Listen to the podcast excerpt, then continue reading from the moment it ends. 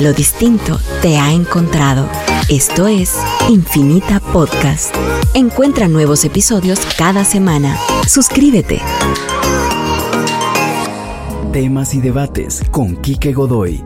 Un programa de política, economía, desarrollo urbano y ciudadanía. Temas y debates con Quique Godoy. Comenzamos.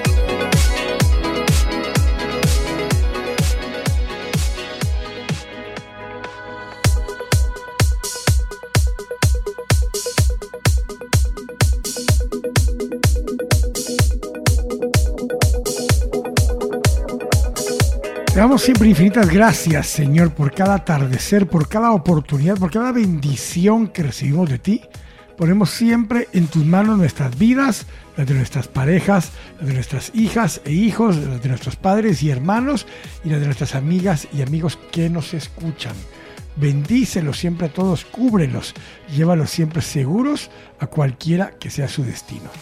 Te pedimos también que pongas siempre en nuestra boca palabras de salud y no de enfermedad, de riqueza y no de pobreza y de bendición y no de maldición y que ninguna palabra corrompida salga de nuestra boca, sino la que sea buena para la necesaria edificación a fin de dar gracia a nuestros oyentes.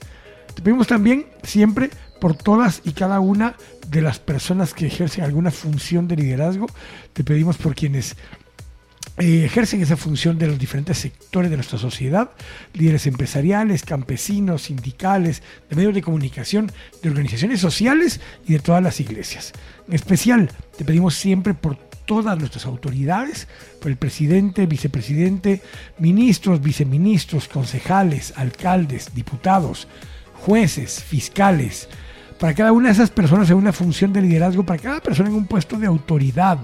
Te pedimos una bendición especial mucha sabiduría, valentía, fortaleza y por sobre todas las cosas discernimiento para que puedan tomar las decisiones que deben tomar.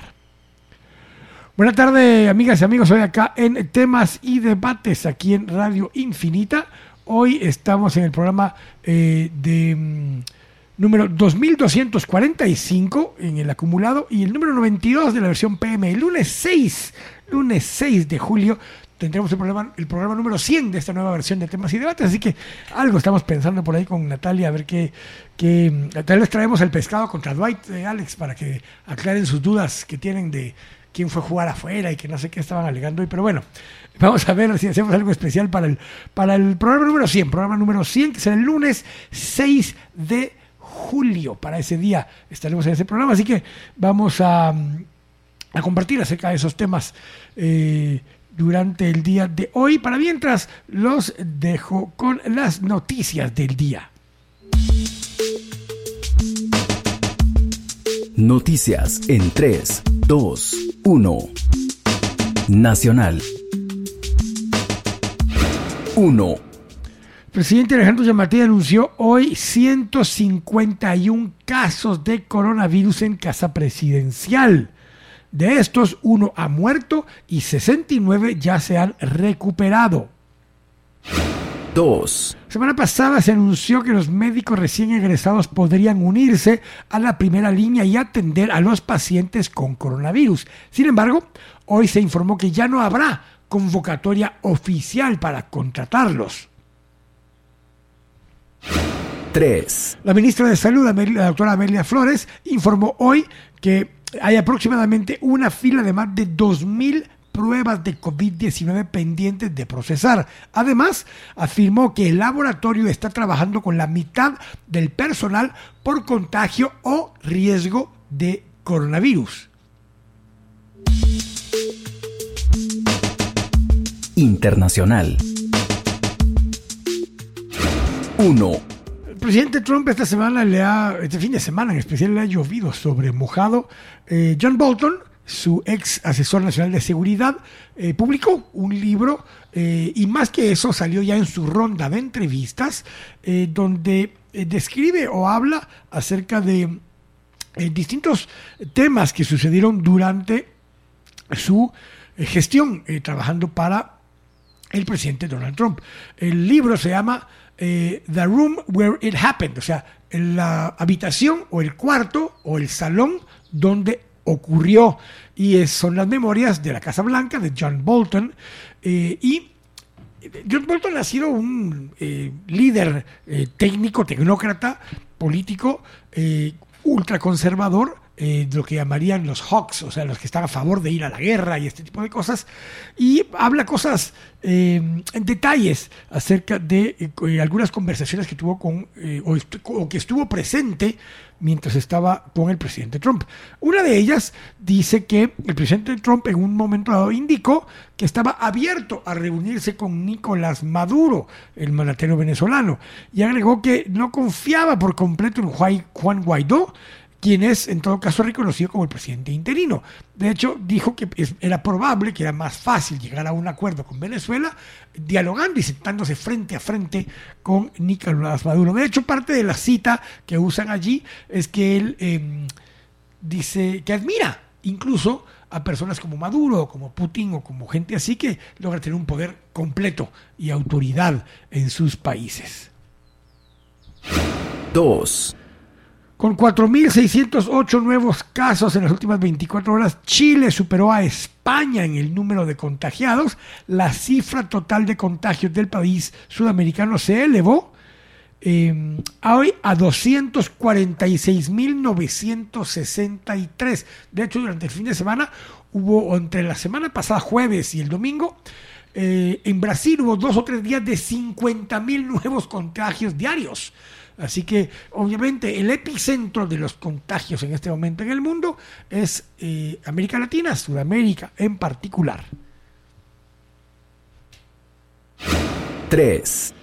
Donald Trump firmó hoy un decreto en el que suspende la emisión de green cards y ciertos tipos de visados como la H1B, la H2B, la H2B, la agrícola temporal, que tanto se estuvo alaraqueando que estaba en el famoso convenio con Guatemala, la H4, la L1 y la J1 hasta finales del 2020. Esto se estima que afectará más o menos a 240 mil extranjeros. Pero además, desde el jueves que estuve con ustedes para acá, también le cayó el tema de DACA, que es el Dreamers Act.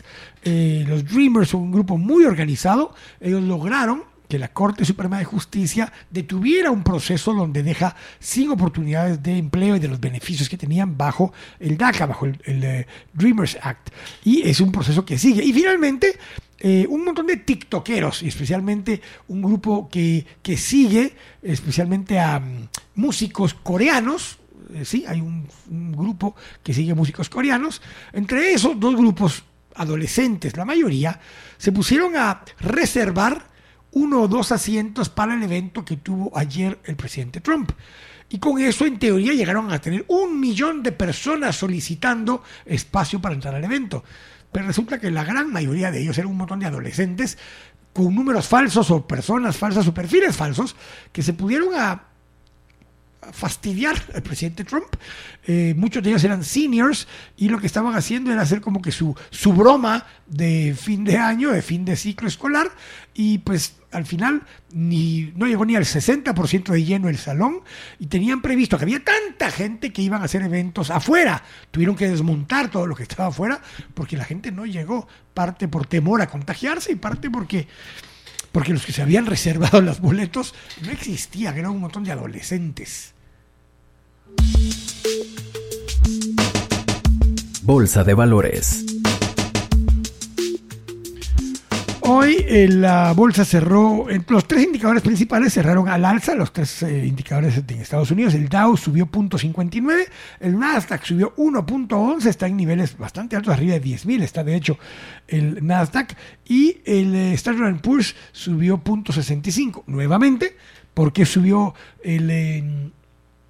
Nasdaq tanto, pues Apple subió 2.62, Google subió 1.41, Microsoft 2.78, Amazon 1.45, ya lo he dicho siempre, los, electrónicos, los eléctricos, los de tecnología, principalmente están en eh, Nasdaq. Y eso pues cuando le va bien a tecnología, esa, eh, ese indicador sube sustancialmente.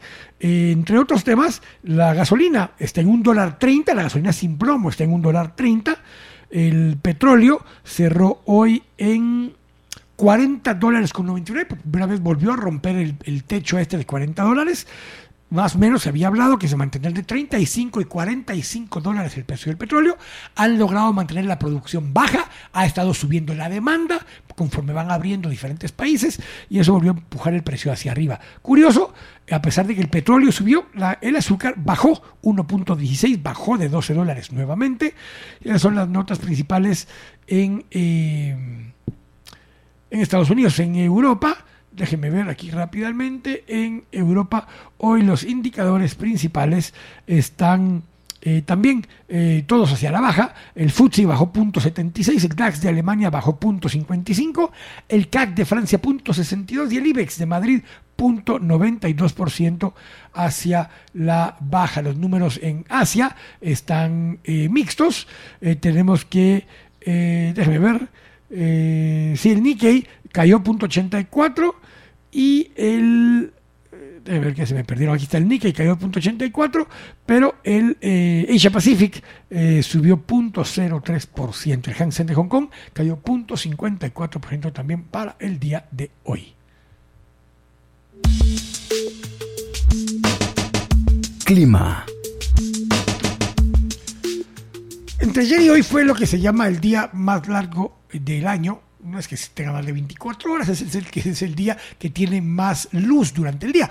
Por eso, si ustedes se recuerdan, hasta el, día que más temprano amaneció en Guatemala llegó a ser las 5.32 de la mañana. Eso fue hace una semana más o menos.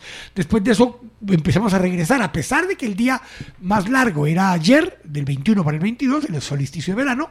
De hecho, desde como el miércoles fue el día que amaneció más temprano. Y hoy Hoy justamente, ya cuando les doy la información, en este momento estamos en 20 grados centígrados en el valle de la ciudad de Guatemala. Mañana sale el sol a las 5.35, llevamos desde el viernes de que está saliendo a las 5.33, 5.34. Hoy ya nos dice que mañana sale a las 5.35 de la mañana el sol. Mañana la máxima será de 27, la mínima de 17 eh, habrá 20% de posibilidad de lluvia, 63% de humedad relativa. Y como estamos acumulando las plagas y todos los desastres que pueden haber, pues el INSIBUME sacó ya hoy su notificación que el Sahara Dust, el polvo de Sahara, eh, disminuirá las lluvias, pero también sube el riesgo de que ese polvillo pues se puede entrar a nuestro sistema respiratorio. Así que para que tengan cuidado, en los próximos días hay una alerta para esta región del planeta. Incluye desde em, el centro de Florida, un poquito más abajo del centro de Florida, como desde ahí por donde juega golf el presidente Trump, por West Palm Beach, desde Palm Beach hacia eh, Centroamérica, está el aviso o el llamado del Sahara Dust, del polvo de Sahara, que estará en los próximos días afectando la región. Con eso, vamos al corte, estamos acá en temas y debates, aquí en Radio Infinita. Editorial del Día.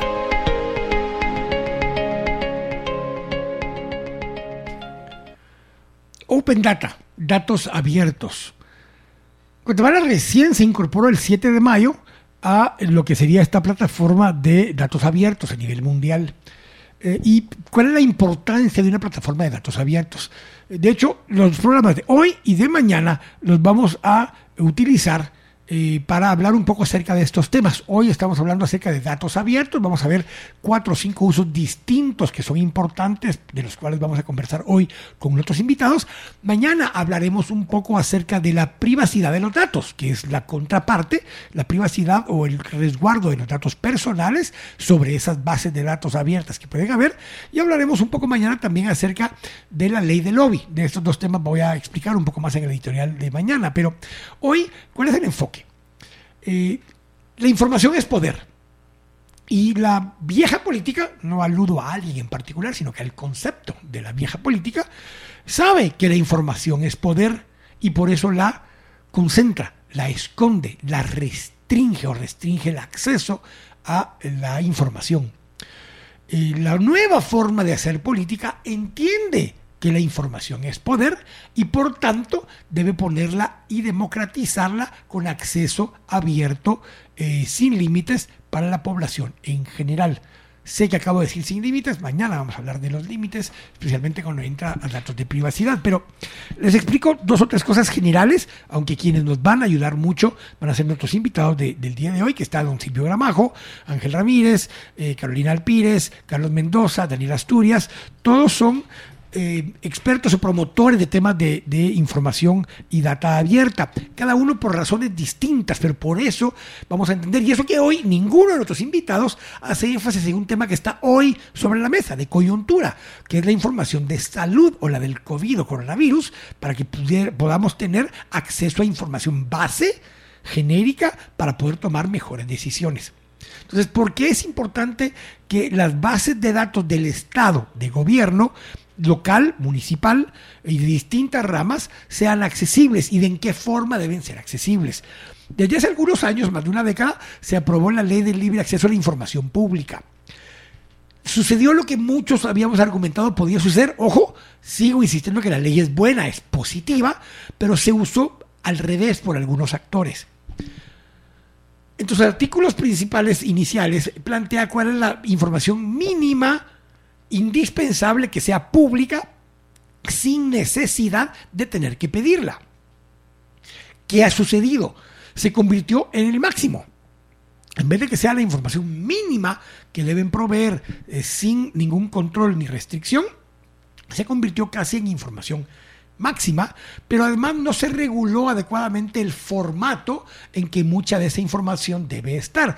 Si ustedes se dieron cuenta, la semana pasada estuvimos circulando varios, un informe que fue presentado al Congreso de la República por, por parte de la Comisión Presidencial del COVID, el COPRECOVID, y ese informe son archivos, son imágenes, son documentos. De hecho, una de las cosas más paradójicas, me metí porque el gobierno de Guatemala ya se adhirió al Open Data, a la plataforma de Open Data, y resulta ser que la, el documento que aparece en la plataforma de Open Data a nivel internacional es una PDF de la carta. O sea, ni siquiera es un archivo abierto de la carta, es un PDF de la carta. Y justamente me permite eso hablar del tema mucha de la información mínima que está disponible está disponible en imágenes.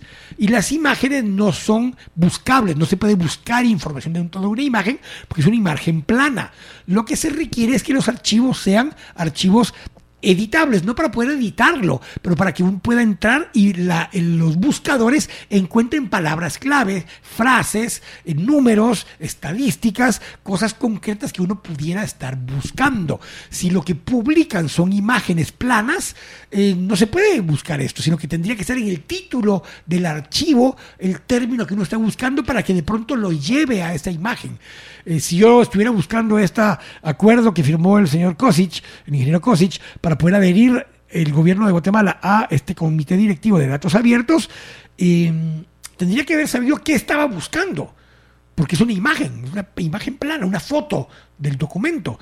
Y entonces, en muchos de estos casos, lo que se ha aprovechado la ley es para publicar las cosas mínimas. Incluso muchas instancias eh, públicas ni siquiera publican lo que la ley de libre acceso a la información pública plantea como información mínima que debe, que debe estar. Y reitero y digo con énfasis, con negrías e itálicos mínimas, porque eso es lo que dice la ley que es la información mínima que debe estar disponible en el sistema. ¿Qué implica eso? Yo es un ejemplo que hemos usado muchas veces, pero si ahorita estamos hablando del COVID, tendría que poder ser una base de datos accesible para poder manipular la información, entenderla, eh, administrarla, separarla de diferentes formas, tener hojas en Excel. De hecho, el Banco de Guatemala hace una muy buena labor en mucho de esto. De antes que existiera la ley de libre acceso a información pública, mucha de la información que el Banco de Guatemala maneja, cuando uno entra, le pregunta si quiere el archivo en PDF, que es una imagen más plana, o si quiere el archivo en Excel, para poder bajar la información en Excel y poder jugar con información. De hecho, yo cuando hago los análisis de, de remesas, bajo la página de Excel que está disponible, le agrego columnas para calcular el aumento que hubo intermensual, interanual, de tal fecha para acá. Uno puede hacer eso y puede analizar información porque es la información ni siquiera bruta, porque ahí es un resumen lo que está proponiendo el Banco de Guatemala. Hoy dentro de nuestros invitados hay gente con quien vamos a hablar del espíritu original de la ley. Esos son principalmente Silvio Gramajo y probablemente Ángel Ramírez. Y los usos especiales que hay para lo cual fue conceptualizada la ley de libre acceso a información pública. Pero después también hablaremos un poco con Carlos Mendoza, que ha sido una, uno de los precursores de estar batallando constantemente. A él le ha costado infinidad de horas eh, y acumulables ya en meses, desde hace años, tratando de que tanto el, el INASIF como eh, la Policía Nacional Civil le provean la información estadística de los fallecidos de forma violenta, por ejemplo. Pero resulta ser que tienen caracterizaciones diferentes INASIF con eh, la Policía Nacional Civil. Y todavía peor, quien oficializa esos datos en el tiempo, alguna vez en el tiempo, es el Instituto Nacional de Estadística, que hoy, por cierto, está ahí don Abel Cruz de, de director, vamos a hablar con él en uno de estos días. Y ellos son los que en teoría debieran oficializar la data. Si usted entra a las páginas del INE, en una buena parte también está disponible la información. Hay muchísima información disponible. Otra cosa es que esté accesible y otra cosa peor todavía es que estén las bases originales sobre las cuales uno pueda indagar, evaluar, revisar y pues como dirían por ahí un poco por molestar, es para una mi tarea. Pues sí, aunque sea que fuera para una tarea de alguien que está en la escuela, en el colegio, en un instituto, en la universidad, hasta para eso es que tiene uno que poder buscar. Hay muchos estudiantes, muchas personas que de pronto me escriben, ahorita me acaba de escribir un amigo, me dice, mira, ¿cuánto será el desempleo en este momento? Es una estimación que tenemos que terminar haciendo. Jorge Benavides hizo una, no de desempleo, de personas que perdieron el empleo dentro de los que están en la planilla del IX al 15 de mayo, porque era la información más actualizada que había en el IX. O sea, información hay, no toda está subida en los sistemas y en las bases de datos, y aunque estuviera subida, a veces están subidos resúmenes, a veces están subidos resúmenes en imágenes, y a veces está subida información parcial para que uno tenga que pedir expresamente lo que quiere para poder buscarlo pongo extremos de extremos. Uno debiera poder tener acceso con un doble clic, meterse a la página de la Muni de Guate y ponerle doble clic a un terreno en particular de toda la ciudad y que al hacerle doble clic le dé la información del terreno. Usted me va a decir, mire, pero ¿hasta de quién es el dueño? Sí, fíjese que hasta de quién es el dueño. ¿Por qué? Porque la Constitución dice que toda información que obra en los registros públicos es que pública. O sea, si yo quiero saber de quién es la propiedad que está aquí a la vecindad de nosotros aquí en la radio, yo debiera poder darle doble clic a algo, lo abro y me lo debe decir. ¿Por qué? Porque es información pública, está en los registros públicos. Incluso me debiera poder decir el valor, eh, ojo, ojo, ojo lo que voy a decir ahorita, porque ya ahí entramos en esa discusión entre qué de esto tiene eh, repercusiones fiscales, porque Guatemala es uno de los pocos países del mundo, como diría doña Flor de María, del mundo mundial, donde es prohibido divulgar la información eh, impositiva. Es prohibido. En otros países no lo es. ¿Por qué? Porque uno tiene que poder saber, especialmente de personajes públicos, de funcionarios públicos y demás, cuánto paga o no paga de impuestos o cuánto vale una propiedad o lo que sea. Mucha de esa información es pública. Pero dejemos a un lado el valor, porque la Constitución expresamente lo restringe, porque es información fiscal o impositiva, pero todo lo demás, por ejemplo, qué tipo de construcción se puede hacer en ese terreno, si es una propiedad que está catalogada como G5, como G4, qué intensidad tiene, qué índice de edificabilidad principal tendría, usted toda esa información la puede sacar, y hay expertos que se dedican a eso, porque usted junta cuatro o cinco informaciones distintas, busca el lote en particular, y en base a un montón de información puede llegar a esa información que le acabo de decir.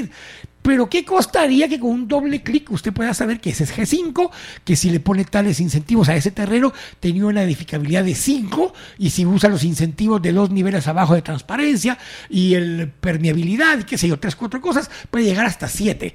Si esa información fuera pública, más gente tendría mejor eh, información para tomar mejores decisiones. Entonces, la información adecuada en formatos, eh, accesible en formatos también y disponible casi que inmediata para cualquiera, nos hace tomar mejores decisiones públicas a nivel nacional, mejores decisiones específicas o sectoriales para salud, por ejemplo, ahora con el tema de COVID, pero incluso con el tema de COVID, si tenemos las proyecciones, la información, todo lo que presentó el Ministerio de Salud el otro día al Congreso, estuviera en una base de datos manejable, en vez de ser un montón de páginas impresas que están colgadas ahí en, una foto en, el, en la página del Congreso, que ojo, el Congreso hizo lo correcto, recibió el informe, lo primero que hicieron fue subirlo a la página Ahí está, en la página del Congreso. De ahí la bajé yo, no, me lo inventé. Fui a la página del Congreso, la bajé y a eso le tomé imágenes. ¿Por qué le tomé imágenes? Porque no están los cuadros de la proyección hasta el 31 de agosto, por ejemplo, disponibles ahí en Excel. Para saber qué RO utilizaron, o sea, qué eh, porcentaje de, aceleración utilizaron. Esa información no está. Si esa información estuviera, podríamos algunos validar, verificar si las proyecciones son razonables o no, cuáles fueron los supuestos, en base a qué llegaron a eso. Esa información es importante para poder analizarla, debatirla y entender si en base a ese informe de los epidemiólogos se están tomando decisiones o si nadie ni siquiera los voltea a ver porque les importa un pepino lo que digan los epidemiólogos y saber ni quién está tomando decisiones de otro lado sin usar la información básica que hay pública. Y voy a cerrar con esto. Hay muchísima información disponible en Guatemala, muchísima. Lo que es difícil de encontrar difícil de gestionar y difícil de administrar una vez la encuentra, porque está en formatos inaccesibles, en formatos que no permiten manipular la información. Y cuando digo manipular no es tergiversarla, es agarrarla, multiplicarla, dividirla, hacerle proyecciones, encontrar la base de dónde salieron los números. Esa información es importantísima. Y hoy, desde perspectivas distintas, ¿con quién vamos a cerrar? Con Daniel Asturias. Daniel es un experto en temas de remesas y tendríamos muchísimo acceso a información de saber cuál fue el zip code desde donde se mandó una remesa hasta cuál fue la aldea en la que se recibió. No nos interesa saber quién lo mandó de allá y quién lo recibió aquí. Esa no es la información, es la información macro que en muchos de esos casos funciona para poder tomar mejores decisiones públicas y privadas. Y de eso vamos a hablar el día de hoy, de la importancia de tener data abierta para, uno, lograr mejor transparencia, pero dos, lograr mejores decisiones mejor informadas. Tranquila corte, estamos acá en temas y debates, acá en Radio Infinita.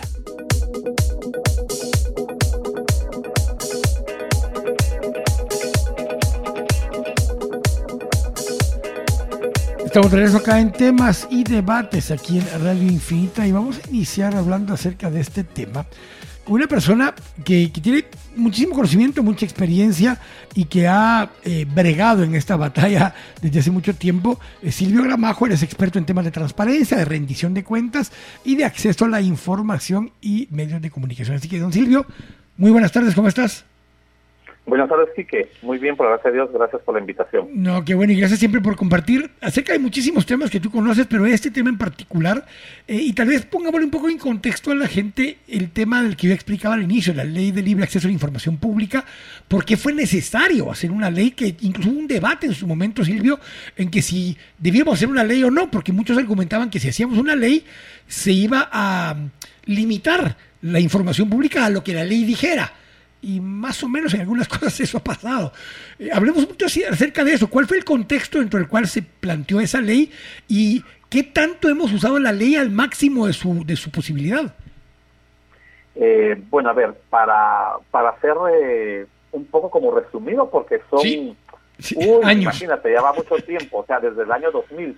Yo creo que lo más importante fue, digamos, en el contexto fue ver cómo hubo un tránsito desde el inicio, digámosle, de, de cuando se empieza a abordar el tema desde la perspectiva eh, social, digamos, el tema de acceso a la información pública, de ninguna manera puede pensarse que es una eh, un regalo que nos dio el sector político o cosa parecida. No, no, no. Entonces, esta fue una discusión que surge, digámosle, al seno de las necesidades de de discusiones internacionales, de sociedad civil, incluso de cuestiones académicas. Entonces, el tema fue partir un poco que el acceso a la información pública iba a servir para todo el tema que se vino pasadito los acuerdos de paz, digamos, y que tenía que ver con el tema de, de poder garantizar el derecho a la verdad. ¿sí? Luego se transitó y se planteó la posibilidad de que el acceso a la información pública también sirviera para toda la información que pudiera necesitarse en el momento de eh, procesos judiciales, ¿sí? En tema de violaciones de derechos humanos. Y justo esa discusión cae en el gobierno de Alfonso Portillo, cuyo presidente en el Congreso era Ríos Montt. Correcto. Entonces, pues ya, te puedes imaginar que eso jamás pasó. Y su hijo estaba de alta en el ejército, o sea, mucho menos, digamos, ¿sí? Y hasta que luego fueron pasando un poco los años, hasta que llegamos a la época de, del presidente Colón, y cuando ya se le tiene y se le dimensiona exactamente el acceso a la información pública como un derecho humano y que sirve para transparentar la gestión pública, para hacer pública la gestión del ejercicio político y para que sirva como una herramienta para que las personas podamos obtener información y así complementar el, los derechos accesorios o garantizados incluso en materia de libertad de expresión, poder eh, ejercer otros derechos como el derecho político, pero al mismo tiempo también poder ejercer eh, una rendición de cuentas. Con la ley de acceso a la información pública se verticaliza la, el ejercicio de rendición de cuentas porque si tú te das cuenta sin la ley, ¿quiénes son los que ejercen procedimientos de fiscalización? Son pares públicos, o sea, la Contraloría o el Congreso. Correcto, que es más de lo mismo. Pero cuando, claro, pero en el momento en que la ley eh, se, eh, aparece y se empieza a garantizar el derecho, es la gente la que puede ejercer también ese procedimiento de fiscalización. Yo aquí le hablo de procedimiento de fiscalización en el entendido que estamos hablando de personas eh, bajo un criterio, digámosle, de normalidad de diálogo, porque ahorita van a saltar los 24 mil abogados y te van a llamar por teléfono diciendo que fiscalización únicamente por ley la puede hacer la Contraloría y el Congreso de la República. Pero tú cuando haces un observatorio, un monitoreo, o una veeduría, como se llama en otros países, tú prácticamente estás ejerciendo un papel de fiscalizar, porque tú le estás diciendo al poder, a ver, usted me dijo que se iba a gastar el dinero aquí y se lo gastó de tal manera. Ahí hay un problema. Usted me está robando o, o, usted me está mintiendo o usted está haciéndolo bien y lo puedo premiar, por ejemplo. Ahora, justamente hablando de esto... ajá. Ajá. pero, justamente hablando de lo que estás planteando tú ahora, se llega a ese momento donde por lo menos la ley el argumento en aquel momento, si te recuerdas, era, ¿será que al poner la ley eso se va a volver el máximo y la gente se va a limitar a dar lo que ahí pongamos? Y aunque en parte sucedió eso en la práctica, la ley en ningún momento limita el acceso a la información. No, no, no, porque eso es lo que pasa que esa era, esa es una especie como de mito, ¿sí? O de decir, vamos a poner eso y eso es lo que la gente va a conocer, pero por eso es que las leyes de acceso a la información pública, y la de Guatemala no es la única, sino que Guatemala se subió en un tren de un diseño de leyes que están medianamente bien, bien logradas, es que tiene dos mecanismos para evitar eso y que eso se cumpla solo desde esa manera, digámosle de manera muy acotada. ¿sí? Lo que tú me estás diciendo es lo que luego se constituyó en, en la ley de acceso a la información pública como información de oficio, que es lo que establece el artículo 10. Entonces nosotros pusimos, o sea, te digo nosotros porque yo participé en la discusión de, de esa ley, se quedaron 29 incisos en otros países ya son 70 incisos, por ejemplo. Se ha ido como avanzando en eso. Pero ¿dónde está el complemento? En la solicitud. Porque entonces el Estado me dice qué es lo que me hace público. Una serie de obligaciones. Quedaron esas 29, que al final se convierten como en noventa y tantos, si las desagregas, digamos. ¿sí? Pero entonces digo, no, lo que yo necesito no está ahí, entonces lo pido. Entonces, con la solicitud se complementa el ejercicio del derecho porque entonces es, a ver, señor Estado, yo necesito esta información, démela. Ahora, la ley eh, te establece mecanismos para poder solicitarla y hay plazos para que te la puedan entregar. Sigue siendo un mecanismo donde te doy lo que quiero o cuando quiero. A lo que me refiero es que estoy haciendo una exageración, eh, Silvio, pero me refiero a esta de esta forma porque en muchos lugares, por eso el concepto de hoy que estamos hablando es data abierta, donde, donde podemos partir o saltar de una ley de libre acceso a información pública a una obligación de que haya data abierta. Ah, ok. Lo que pasa es que ahí estamos hablando, digámosle, como de como que si fueran pasos consecuentes, me explico. O sea, eso es como pensar en cuando le dicen a uno, mira, es que vos ya querés correr y no has empezado a gatear, ¿va? Entonces la lógica es que para que exista todo el tema de datos abiertos, primero tiene que haber acceso, porque de hecho uno de los principios de los datos abiertos, ¿sí? Es que el dato sea accesible. Correcto. ¿Sí? Entonces, primero, normalmente lo que se ha hecho es que eh, primero se aprueba una ley de acceso a la información pública, dependiendo la forma y de la y de cómo el país le quiera otorgar el diseño de la ley, podrían incluir el tema, ¿sí? Pero normalmente en nuestros países, específicamente en nuestros países que vienen de una tradición eh, autoritaria y opaca y secreta, normalmente todo va a estar mal organizado, incluso en materia de archivos, me explico. A propósito. Entonces tampoco puedes poner una cuestión de datos abiertas mientras el Estado no se prepare para. Entonces las prácticas, porque al final del día es una práctica, lo, lo de datos abiertos es una práctica que puede convertirse en una política e incluso tal vez incluso se puede convertir como en una ley. Pero la ley de acceso a la información pública lo que le va a garantizar, porque también tiene que ser consecuente con el Estado, es que el Estado entregue la información en el formato en el que está. Posteriormente, el Estado tiene que ver cómo esos formatos los hace pues reutilizables, eh, oportunos, completos, comparables y toda esta cantidad de adjetivos que tiene eh, el tema tecnológico, digamos, ¿sí? Porque eso permite acceso eh, para generar conocimiento, para generar ciencia, para generar estudios, para lo que para lo que quieras, ¿sí? Que un poco te ponía el contexto, tal vez Silvio, en función justamente, hay una coyuntura. Hoy no tengo nadie específicamente que está pidiendo esto. Hace una semana hablamos con el jefe de epidemiología del Ministerio de Salud.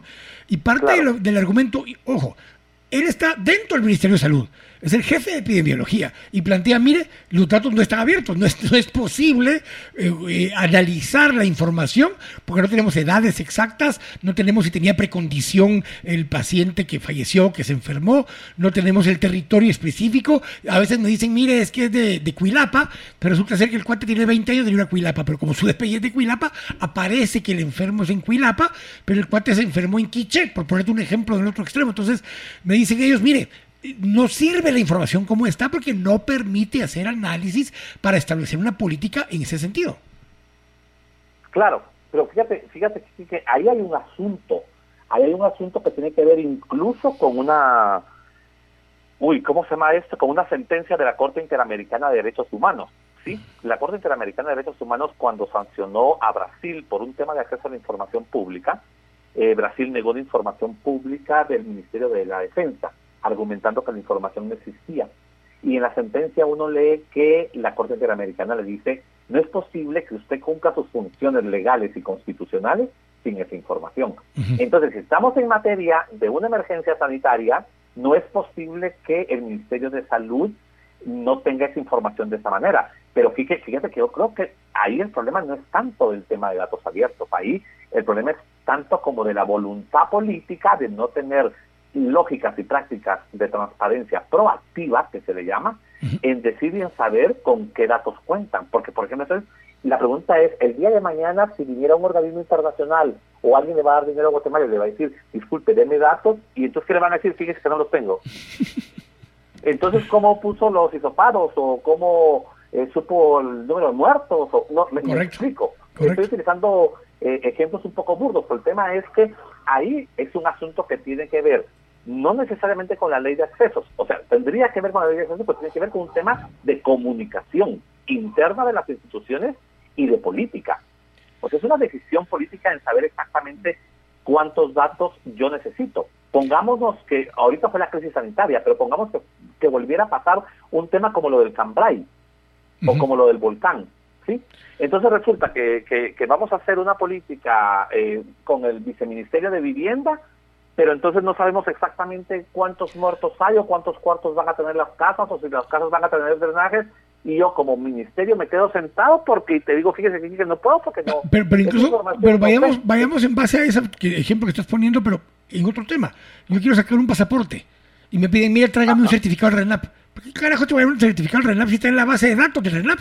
Quiere hacer cualquier cosa, consúltelo en línea, solo revise, vea que soy yo. O sea, empiezas a tener un montón de tramitología extra por cosas que si estuviera en la plataforma disponible. Claro, pero sabes, pero sabes qué es lo que pasa aquí, que, que aquí, entonces, como diría, como diría el refrán, se junta el hambre con la gana de comer. Porque ese tema lo solucionas tú día eh, ¿cómo se llama? Convenios interinstitucionales. Pero es que en COVID así funcionan las cosas.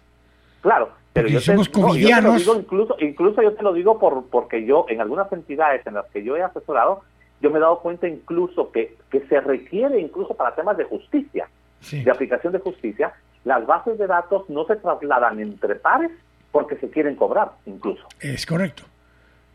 Entonces uno dice, pero a ver, si estamos trabajando con una cosa que se llama Estado de Guatemala, no es un asunto externo ni privado, digamos, ¿sí?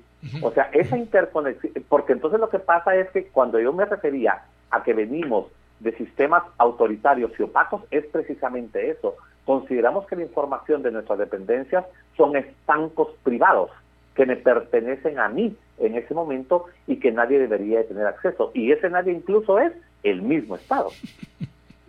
o mi jefe o el Departamento de la Par Porque dentro de la misma unidad de gobierno, el departamento de la parte lo tiene que pedir por escrito, con tres copias, firmadas por cuatro jefes, y después todavía te van a cobrar entre, la misma dependencia del Estado. Yo, yo, yo he tenido información incluso de personas que trabajan en otros ministerios donde no les trasladan la información de temas ahorita de salud y cuando nosotros ministerios necesitan de esos datos, por ejemplo. Pero incluso ponete la famosa partida de nacimiento para el Ministerio de Educación. Yo para inscribir al niño todos los años tengo que llevar la partida de nacimiento porque solo tiene validez seis meses. ¿Quién dijo que tiene validez seis meses? Uno. Pero dos, que te den el acceso a la base. Y si yo quiero saber si Juan o Luis o Pedro existen, pues lo digito en el sistema y me aparece si el patojo existe o no existe. Claro, sí, exactamente. O, o incluso con la lógica de, de un lector óptico de un código de barras. Claro. Bueno, ni entremos al chip del DPI porque la mitad de esos chips no sirven, ¿verdad? No, claro, pero es que aquí también tenemos un poco como la visión legalista del documento, ¿me explico? Sí. O sea, entonces, mientras eso funcione, porque además hay un tema, por ejemplo, eso te lo digo, yo me recuerdo precisamente y exactamente de la discusión. Hay un artículo en la ley de acceso a la información pública, lamentándolo mucho, no me recuerdo cuál es, pero hay un artículo que dice o sea, no me recuerdo exactamente qué dice, pero porque lo pusieron en, ya sabes, en eso, en esa jerga un poco, en, esa jerga un poco rara. El tema es que tú, por medio de la ley de acceso a la información pública, no puedes pedir lo que por trámite tendrías que pagar. Entonces solo le pones un precio a cualquier cosa y ya está. Entonces, entonces, ¿y por qué? Y porque exactamente el que se opuso a esa lógica, pero en el fondo tiene razón. Pero para que veas cómo saltó, fue el partido, ya no me recuerdo si en ese entonces el partido del difunto alcalde ya era unionista. Si era unionista o, el PAN, decís vos. O era el PAN. Pero el que se opuso exactamente fue uno de los diputados de ellos, yo no me recuerdo si en ese entonces todavía era Mario Taracena, estaba ahí en ese partido todavía. Estuvo en, estuvo en demasiados partidos ya, Mario. Ajá, pero, pero yo no me recuerdo si fue él o fue otro, pero dijo, no, se puede imaginar lo que vamos a dejar de recibir ya sé, fue, Pablo, fue Pablo Albarte. Porque en ese entonces no existía RENAP, sino que estaba... Los MUNIS, los registros. De, de, las MUNIS, los que daban la federal, ¿verdad? Digo, se pueden imaginar el dineral que vamos a perder por una federal. O sea, pero esa era la visión. Al final de cuentas, la, la ley de acceso a la información pública no tenía que sustituir un trámite o un pago que requiriera un ingreso, por ejemplo. No, nunca se había pensado en eso. Pero inmediatamente saltaron específicamente, decir, no, y así es. O sea, si tú hablas con algunas dependencias públicas que necesiten, por ejemplo, de convenios interinstitucionales, muy pocas las han logrado. O sea, pero averigua tú con INASIF o con SAP o con RENAP o con DIGECAM, por ejemplo, con la, con la, con la policía y todo eso. No hay, cuesta mucho los cruces de, información. La, la, realización de convenios interinstitucionales para poder tener acceso a esas bases. O sea, por ejemplo, o sea, una cosa que fue tan sencilla, eh, te lo cuento por experiencia propia rápida. Cuando yo fui a México la primera vez a sacar mi maestría, a mí me tocó hacer todo mi trámite migratorio a pie. ¿sí? Entonces eso implicaba no saber cuánto más o menos calculaban y te decían, llévate unos mil pesos al Instituto de Migración y entonces te ibas un poco como con la pena de, te puedes imaginar en el pecero, el metro, el taxi y los, bueno, al final de cuentas siempre me dio la lógica de los, eh, esta gente que está afuera, los, ¿cómo se llaman? Los tramitadores. Sí, era una cosa terrible llenar el documento, pero te lo hacían terrible, pero al final de cuentas cuando estaba sentado a la par del tramitador, casi que te salías corriendo a pegarte la cabeza en el primer poste porque tú lo pudiste haber hecho. Pero incluso te lo devolvían de la ventanilla si no iba a cierta marca. Te puedes imaginar la lógica que había entre el Instituto de Migración y los tramitadores. La segunda vez que yo llego a México a sacar el doctorado, yo lo hice por internet. Imprimí el, el formulario y automáticamente me salió el monto y yo lo podía ir a pagar al banco antes de llevarlo a migración. Entonces ya no llevabas el dinero a migración. Siempre había que, y ya no había que irlo a presentar, había que ir a recoger la respuesta nada más o sea, en este caso tendrías que llevar tu pasaporte, digámosle, por el trámite que había ido en línea. Silvio, ya se me estiró un poquito el tiempo. Ya... esas lógicas son las que hay que cambiar un poco en el Estado para poder trasladar la información entre una entidad y otra para que se puedan hacer, como te digo, investigaciones que nos permitan generar conocimiento, eh, incluso políticas públicas, etcétera, etcétera. te agradezco muchísimo que hayas tomado la llamada. Estamos en este proceso de tratar de, de retomar temas por la importancia que tienen en medio del COVID, pero es un tema que nos hace falta para todo, para cualquier cosa que, queramos hacer con el público. Pero te agradezco muchísimo que hayas tomado la llamada, Silvio, para sentar las bases de la charla que vamos a tener el día de hoy. Bueno, pues muchísimas gracias, sí, que gracias por la invitación y estamos a la orden. Igualmente, Silvio. Gracias, pues. gracias, Silvio. Tranquila, corte. Regresamos con Ángel Ramírez. Estamos acá en temas y debates en Radio Infinita.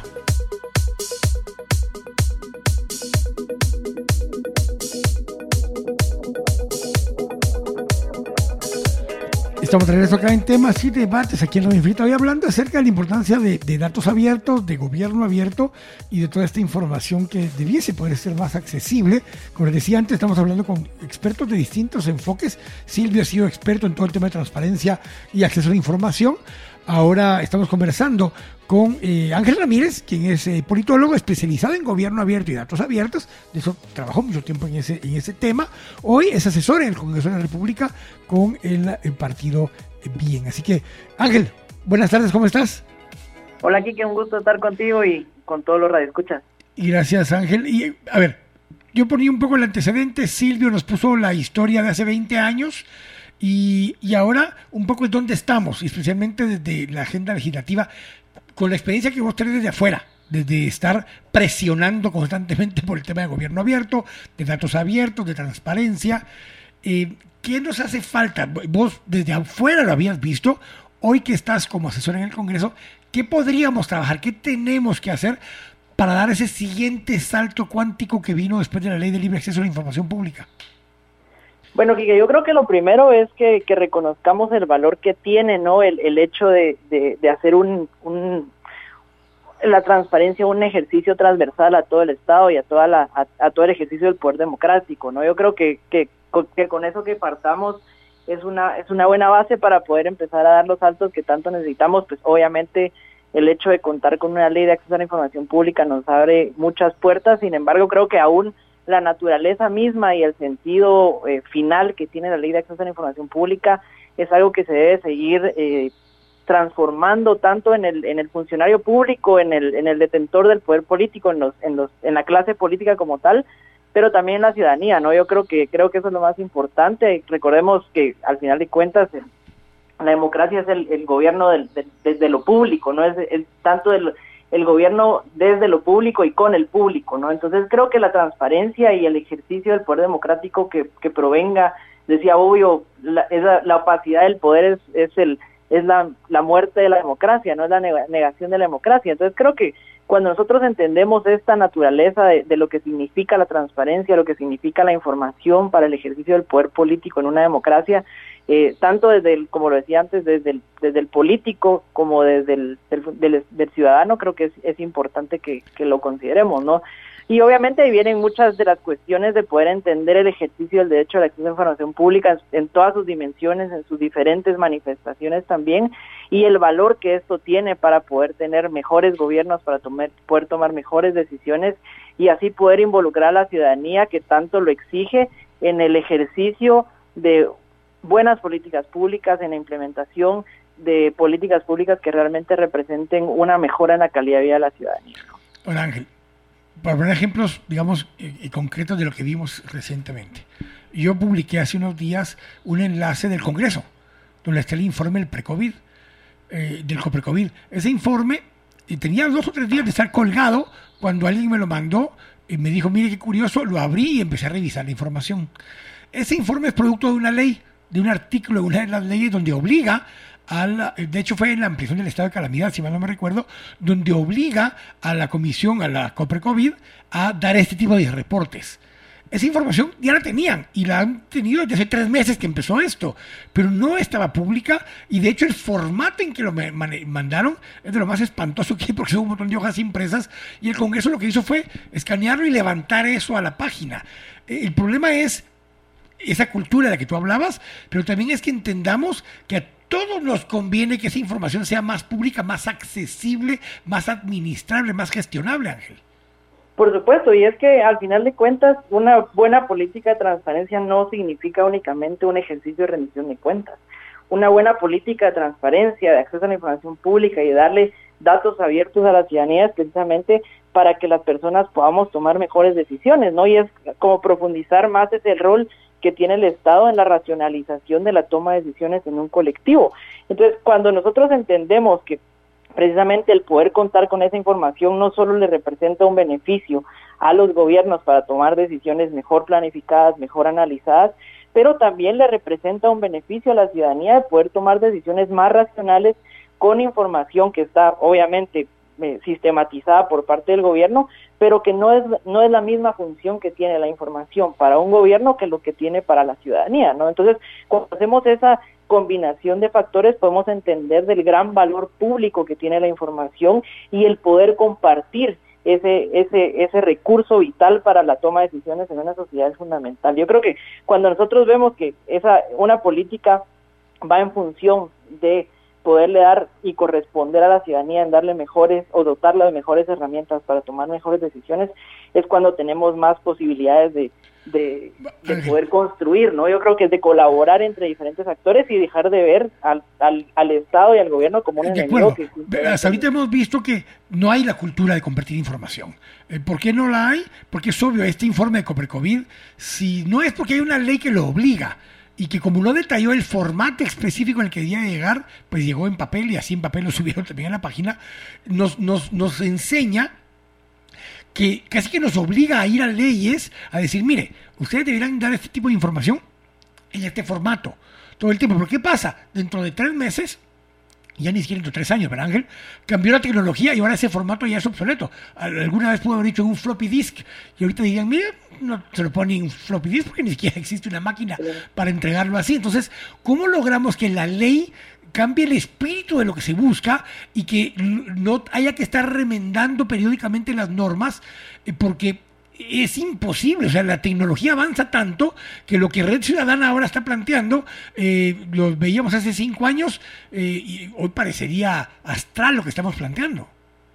Claro, y es de, ir adaptando. Yo creo que ese es uno de los, de los principales principios que tiene la administración pública, no solo en Guatemala, sino en, todo el, en todo el mundo y en la democracia en sí misma, es que la, la, la, administración pública y el sentido, digamos, burocrático, sin llevar el término a, una cuestión peyorativa, sino que una cuestión de organización de procesos, es poder implementar mejoras, es poder implementar eh, procesos de modernización que nos permitan a todos eh, irnos adaptando a esas nuevas condiciones y a nuevos eh, elementos que la, la información nos... Ángel, pero vos has estado desde afuera promoviendo estas cosas. Hoy tenés un espacio, digamos, parcial, porque no estás como diputado, pero estás como, como asesor, pero puedes incidir en Andrea, en Evelyn, en el equipo ahí de bien, pero que desde ahí puedan incidir en Semilla y en otras bancadas y decir, ok, ¿Qué tenemos que hacer ahora con tu aprendizaje que has tenido en estos años desde afuera, exigiendo cosas y cambios e información accesible?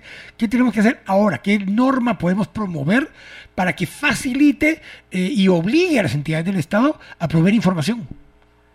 Bueno, yo creo que tenemos que, seguir profundizando en, la ley de acceso a la información pública. Creo que una de las claves más importantes que tiene la ley de acceso a la información pública y la transparencia en general es que nos va dejando pisos y no techos. ¿A qué me refiero con esto? Es que una vez hemos ganado una de las luchas que tenemos en términos de transparencia, ya no se puede retroceder o ya no podemos pensar en, en, un, en un gobierno de Guatemala que o un congreso que busque derogar la ley de acceso a la información pública, por ejemplo, ¿no? Entonces, tenemos que ir trabajando de forma incremental y, y, progresiva, y yo creo que en ese sentido tenemos que ir mejorando la ley de acceso a la información pública para poder garantizar que ese principio de eh, formatos editables sea transversal en toda la administración pública. Ahí, por ejemplo, también necesitaríamos de una ley de archivos, necesitaríamos de una ley de protección de datos personales, pero creo que lo más importante es que se construye alrededor de la Ley de Acceso a la Información Pública y de la Política Nacional de Datos Abiertos que existe en Guatemala y que está a cargo del, cuarto viceministerio de Tecnología del Ministerio de Gobernación, es poder construir una cultura alrededor de, la reutilización de la información, ¿no? Porque yo recuerdo muy bien cuando estaba eh, más o menos en el año 2016 o 2017 en Congreso Transparente, eh, se empezaron a publicar las, las actas, perdón, las agendas de diario de sesión del Congreso de la República, porque teníamos un plan de acción de Parlamento abierto en ese momento. Y se empezaron a publicar las agendas de sesión de las sesiones plenarias y en algún momento, por X o Y motivo, se publicó en redes sociales una, una agenda que estaba modificada por alguien externo al Congreso. Y lo que obtuvimos fue un rechazo por parte de la Junta Directiva del Congreso y dejaron de publicar las, los órdenes de, los órdenes del día, perdón, en formatos editables. ¿Por qué? Porque lo que estaba haciendo la, ciudadanía era cambiando la información para poder generar eh, una, un rechazo, una reticencia a lo que iba a suceder en el Congreso. Entonces, eh, básicamente el, gran punto acá es poder construir una cultura alrededor de ello en donde los ciudadanos, tanto los ciudadanos como los funcionarios públicos, entendamos que la información es un valor público que nos agrega algo para poder colaborar y no simplemente para seguir tachándonos de enemigos unos de los otros. ¿no? Yo creo que eso es lo más vital de poder construir esa cultura porque podemos tener todas las leyes del mundo que nos obliguen a publicar en formatos editables y demás, pero si seguimos en esa destrucción del valor público que tiene la información para la sociedad, vamos a seguir en ese, en ese mismo, en esa misma obstaculización, ¿no? Pues vamos a dar seguimiento con esto. Periódicamente hay que poder eh, insistir o, plantearnos formas en que esto quede plasmado en herramientas que el día de mañana nos puedan ser, eh, útiles para todos, eh, para tener un mejor acceso a información de todo lo que es el Estado. Así que te agradezco muchísimo que hayas tomado la llamada. Quique, gracias a usted. Tengo que ir al corte. Estamos acá en temas y debates aquí en Radio Infinita.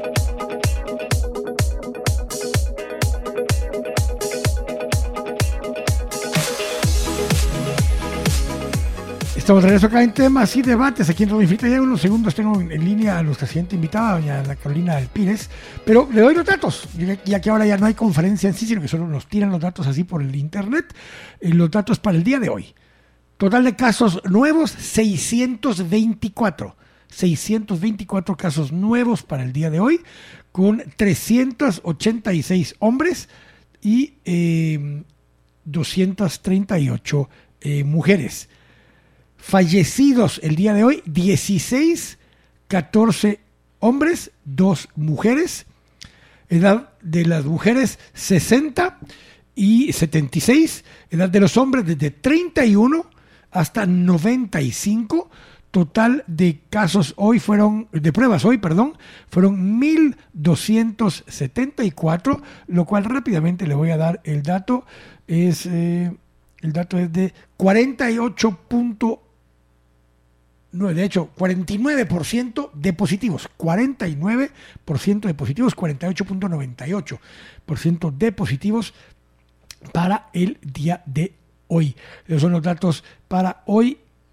En, eh, en términos generales hay un poquito más de, de, detalles, pero eh, ya se los iré dando más adelante conforme lo permita eh, el, espacio, pero solo para que tenga usted el dato, entonces son 624 casos nuevos eh, para el día de hoy con 48.98% de positivos sobre pruebas totales.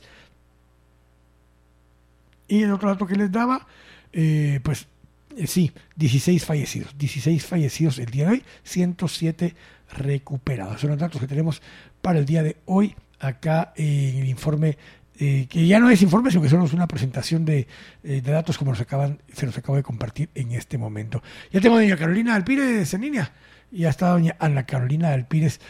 Buenas tardes, ¿cómo estás? Hola, Kiki, aquí a las órdenes, cuéntame. Pues mira, un poquito, te agradezco que tomes la llamada y un poco también desde tu perspectiva, ya hablamos con Silvio Gramajo con respecto al tema de acceso a datos, a información. Hablé un poco con Ángel Ramírez, que tú lo conoces, que ha sido por años, trabajaba en el tema de calmente de, de, gobernanza, de transparencia. Y yo lo quiero ver un poco más contigo desde la perspectiva de dos lados. Uno, la información accesible en las MUNIS, porque tú has tenido mucho esa batalla, dijo con mi pisto. Pero dos, cómo eh, obstaculiza el trabajo de, de periodismo el que no tengamos acceso a data. Bueno, que mira, para nosotros, nosotros como en general para los periodistas, la ley de acceso a la información pública es una herramienta de trabajo. Gracias a ella podemos tener acceso a información que las fuentes no te quieren dar. Ahora, ¿qué es lo que sucede mucho? Hay portales de información pública, sí, está esa información pública de oficio, pero cuando tú entras a ella puede ser que no esté actualizada o que la información esté de tal forma en que no la puedas procesar o la puedas entender y también en otras ocasiones las mismas eh, municipalidades, por ejemplo, no tienen esa información o evitan proporcionártela, ya sea con alguna respuesta o alguna eh, tratando de intimidar para que no la presente. Nosotros hemos trabajado desde el año 83, perdón, desde el año 2013 con ese tema. Y nos hemos encontrado al principio, por ejemplo, cuando trabajábamos con reporteros departamentales y les preguntábamos si habían presentado alguna solicitud, respuesta solía ser, sí, ya la presentamos. ¿Y qué pasó? ¿Cómo que qué pasó? Nada, pero ¿por qué? Es que el alcalde no nos dio la información. Entonces es empezar a decirle a la gente, señores, ustedes tienen ese derecho, qué es lo que se debe hacer y cómo se debe trabajar. Entonces es importante que la conozcamos para evitar de esa forma cuando las municipalidades o alguna otra institución no te quiera dar una respuesta. Parte, parte de este tema es que vivimos, y lo hablábamos con Silvio eh, eh, y Ángel nos ratificaba lo mismo, una cultura de de, opacidad, de ocultar la información, a veces eh, sin ninguna razón en particular, sino que simplemente porque sí. O sea, Carolina, vienen y dicen, mire, ¿y por qué no se dieron? No, el alcalde dijo que no. Pero hay algo de fondo, se está ocultando algo en particular. No, los ve que tienen miedo de que cualquier información que suelten puede ser usada en su contra. Exacto. ¿Sabes qué pasa? Yo también creo que hace falta que los funcionarios también entiendan que es esta ley de acceso a la información pública ¿Y qué es la información pública? Muchos de ellos evitan, por ejemplo, si tú vas a una conferencia y preguntas por un dato claro, no te lo dan. Esa información está entre todos los documentos. Entonces muchos evitan que tú llegues a esos documentos para que no tengas acceso a esa información. Y ahí vuelvo otra vez. Esto trabaja como periodista de estar escarbando y estar buscando esos datos porque ahí están. Y si no están, de pedirlo. Ahora, como no te lo dan con facilidad, ¿cuál es la, la, opción? Porque ¿qué, opción te queda? El recurso legal. A ver, mira, en todo este tiempo, por ejemplo, hace algunos años le pedimos a Finanzas eh, toda la base pública de Guatecompra. Lo que nosotros queríamos eran los datos que tú ahorita puedes eh, tener a los que tienes acceso cuando buscas a una empresa, por ejemplo, el domicilio fiscal, el número de NIT, qué negocios ha hecho, toda esa información. Y se negaron a proporcionar. Entonces, lo que hicimos primero fue eh, presentar un recurso de revisión, que lo presentamos al ministro. La respuesta del ministro fue negativa. Entonces, acudimos y presentamos, eh, solicitamos la intermediación del Procurador de Derechos Humanos. No tuvimos respuesta. Y el siguiente paso era presentar un recurso de amparo. El problema que hay con el recurso de amparo es que si yo pierdo, o sea, en ese momento, si yo perdí el caso, tenía que pagar un quetzales de multa. Pues dices tú, ok, lo pago y hacemos patria. El problema fue que no eran mil quetzales. Aparte de esos mil quetzales, tengo que pagar todas las, cosas judiciales. Eran 27 mil quetzales. Entonces no pudimos hacerlo. Años después, el Ministerio de Finanzas pues, publicó y es pública esa información. Entonces el punto es, cuando tienes una negativa en una institución, hemos acudido al Procurador de Derechos Humanos, que es el garante de la ley, que nos ha ya pues, dado ese acompañamiento. Ha cambiado de una administración a otra, sí. Ahorita, por ejemplo, con el procurador Jordan Rodas es otra persona y los procedimientos son distintos, pero la finalidad es la misma. O sea, como procurador de derechos humanos entra como intermediador para decirle a esta fuente por qué debe entregar la información. Ahora, cuando tú ya ves eso y empiezas a, ver la, lógica detrás de todo esto, eh, el problema de fondo es que te restringen la información, no solo no al periodista, es al público en general, Carolina. nos están eh, eh, haciendo difícil. Yo, yo intento obviar el término ocultar, porque muchas veces es simplemente em, lo restringen. Y muchos de ellos han sido concejales antes o, perdieron en una, en una elección para candidato a alcalde y cuando estaban afuera exigían transparencia en la información. Pero una vez están adentro, son los primeros que la bloquean. Se les olvida que cuando vayan a salir, porque van a volver a salir alguna vez, van a estar del otro lado otra vez de la verja sin poder voltear a ver la información. Mira, si te doy un ejemplo, el caso del alcalde Rubén Recinos de Barberena. El señor Recinos estuvo cuatro periodos. Nosotros hicimos una investigación.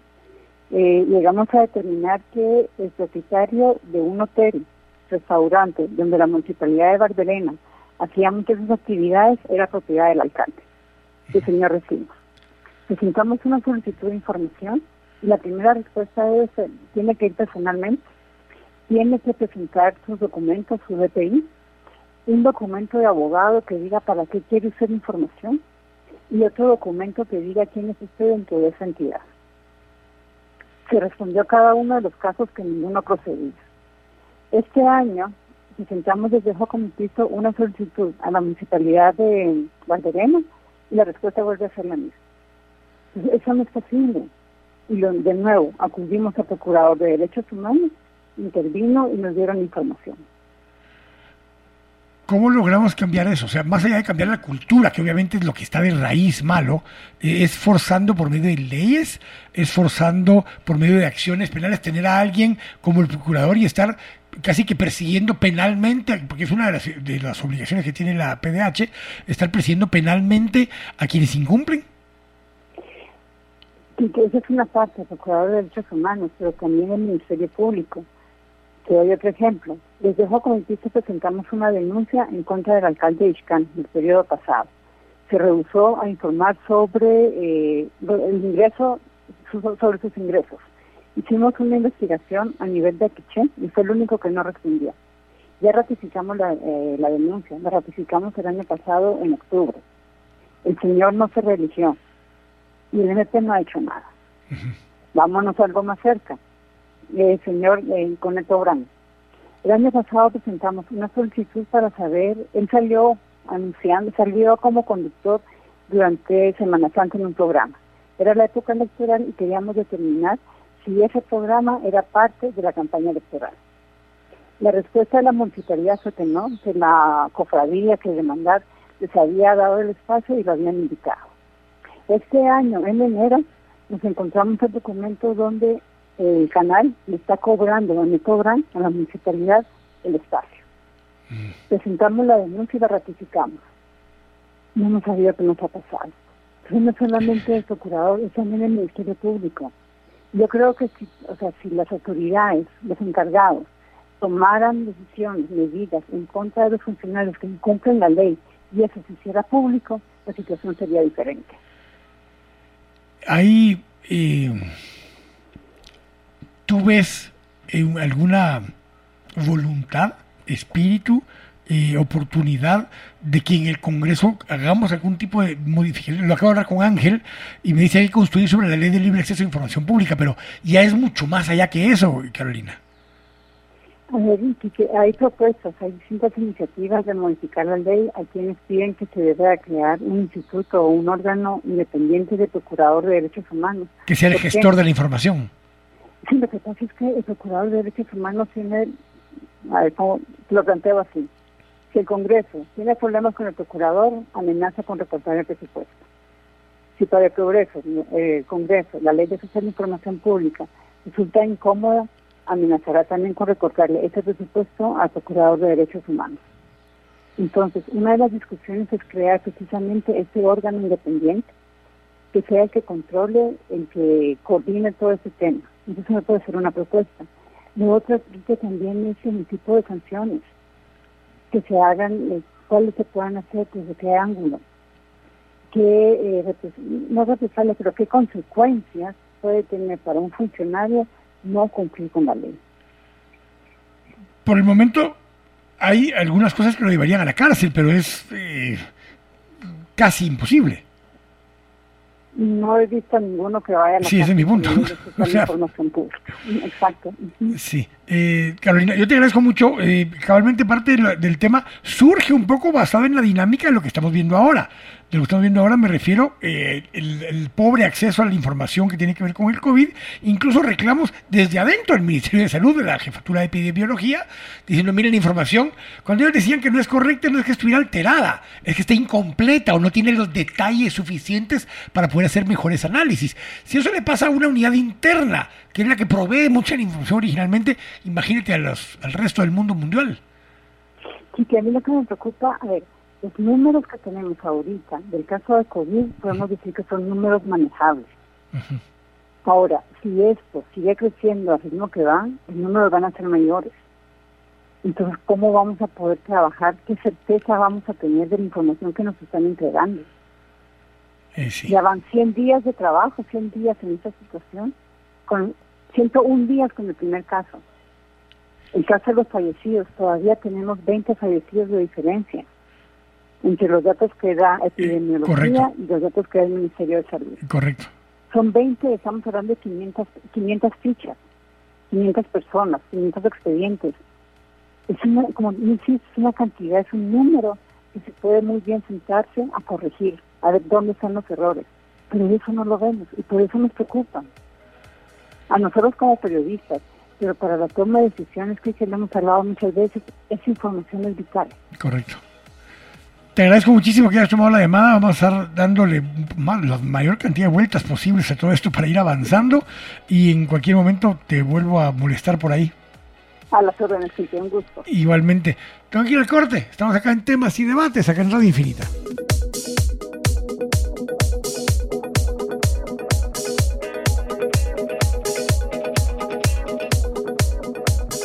Estamos de regreso acá en temas y debates aquí en Radio Infinita y estamos compartiendo ahora en este siguiente espacio con una persona que ha estado manejando, peleando o analizando eh, este tipo de información y que de hecho dirige ahora el Observatorio de la Violencia de Diálogos GT y ha estado trabajando en este tema desde hace, qué sé, por lo menos 10 años, me acuerdo yo.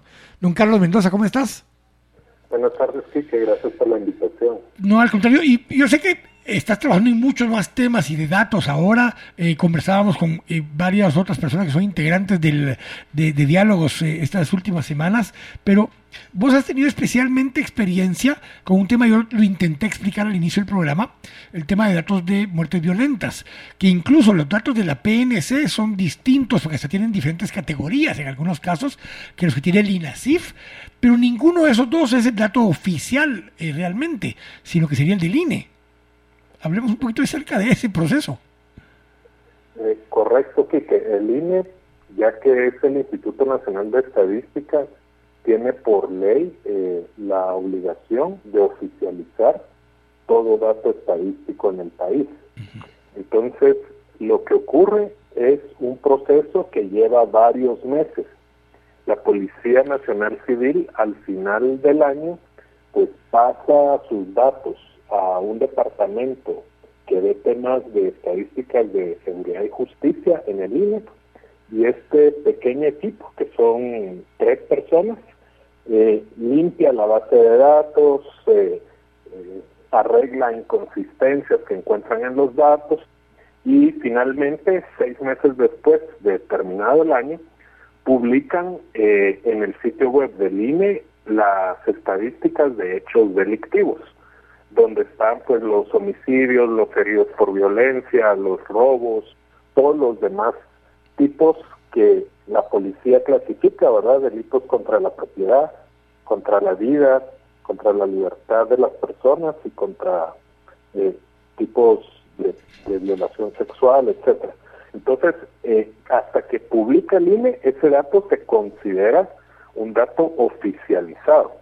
Mientras tanto, estamos hablando de, datos eh, provisionales, pero que vienen de las fuentes oficiales que los generan por medio de sus registros administrativos. ¿Cuánto tiempo después se vuelve oficial el dato del INE? En el caso de los hechos delictivos, generalmente son seis meses después. Te hago la pregunta, te hago la pregunta porque obviamente ahí se pierde la coyuntura, pues se pierde lo oportuno del dato si está dando seguimiento a políticas públicas, porque ese, eso de que se vuelva oficial hasta seis meses después, eh, no solo es problema para alguien como vos que está buscando la información, pero para la misma policía y quienes están tomando decisiones, si lo quieren ver por género, por territorio, por tipo de acto, todo ese tipo de información. Bueno, todavía el caso de las estadísticas vitales, que ahorita eh, eso incluye defunciones, ahorita es muy importante para ver ese análisis de exceso de muertes, como le llaman en otros países. Las estadísticas vitales generalmente están tomando 11 meses para oficializarse. Generalmente hasta noviembre del siguiente año se publican las del año anterior. Entonces, por eso, entre otros esfuerzos, hemos hecho una solicitud de datos al INE para que procese los datos, en este caso del RENAP, que es quien lleva las estadísticas vitales en, en, el sentido de que da de baja a las personas, ¿verdad? Cuando fallecen en, en el registro de, de las personas personas, eh, pero el INE lo va a oficializar hasta casi un año después. Entonces, eh, lo que se hace pues es trabajar con datos preliminares, ¿verdad? Siempre haciendo esa salvedad. Pero Carlos, y, ahorita nos pasamos al tema de lo actual, porque los he estado dando seguimiento, por ejemplo. Eh, empieza ayer el presidente, como por tercera vez en tres semanas, que vuelve a decir, antes habían tantas camas, ahora tenemos tantas otras. Si vos buscas esa información que dijo ayer el presidente, no está en ningún lado. O sea, no está actualizado, no puedes validar la información que dijo el presidente. Es, es cierto, ese es un gran problema específicamente con las estadísticas del Ministerio de Salud. Eh, no sé si hablo Ángel Ramírez o algún otro de los colegas de sociedad civil, digamos, para hacer un ranking de la calidad de los datos, pero yo pondría, por ejemplo, al Ministerio de Educación entre los que tienen mejores datos, igual al Ministerio de Finanzas, y al Ministerio de Salud yo lo pondría en la parte baja de la tabla, porque eh, yo he tenido experiencias donde pido, por ejemplo, el número de fallecidos por violencia, que, ellos tienen que llevar también registros porque muchas personas fallecen en las emergencias de los hospitales y me he encontrado con experiencias donde me empieza a llegar el dato en distintos momentos de cada uno de los hospitales del país, en lugar de centralizar esos datos el ministerio y luego pasármelos ya consolidados. Eh, hay otro caso muy importante y es que ellos tienen un sistema, el FIXA, que es un, sistema que tiene bastantes datos eh, sobre enfermedades crónicas, por ejemplo, que es fundamental ahora para saber qué población podría complicarse si se contagia de COVID. Pero lo que registra el FIXA son las consultas, no la cantidad de personas. Entonces no sabemos realmente cuántas personas padecen eh, problemas renales, problemas eh, del corazón, etcétera, porque lo que registran son las consultas que se dieron, no los individuos que fueron atendidos. y, vayamos al caso de lo que estábamos hablando ahora justamente de lo de la información de COVID. Lo que tenés, incluso el número de pruebas, siempre está la duda. Fueron pruebas, le hicieron la misma prueba a la misma persona ya varias veces, están depuradas, cuántas pruebas son para O sea, llevar estadísticas sobre eh, el porcentaje de muertes con relación a todos los que han salido positivos, con relación a las pruebas. Yo justamente estaba terminando de hacer el dato. Hoy el dato fue 48.98% de positivos sobre las pruebas que nos dijeron. Pero los positivos que se dieron hoy no tenemos ni idea si tiene que ver con las 1.274 pruebas que nos dijeron hoy.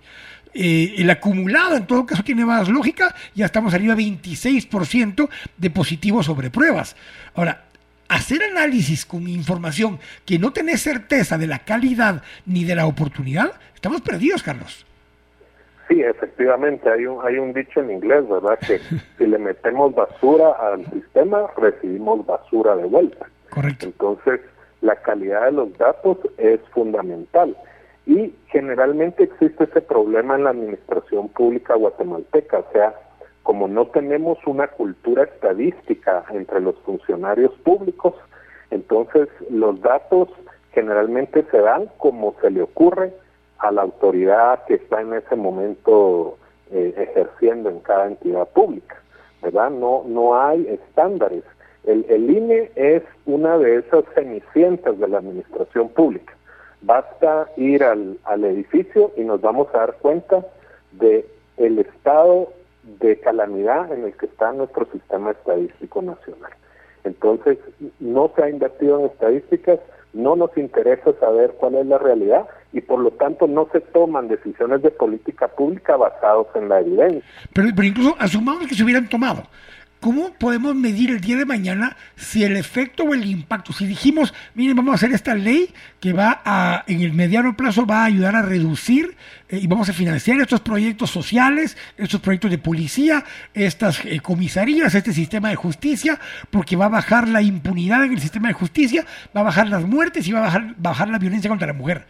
Si no tenemos estadísticas reales, ¿cómo podemos medir mañana si fue efectiva la política o no?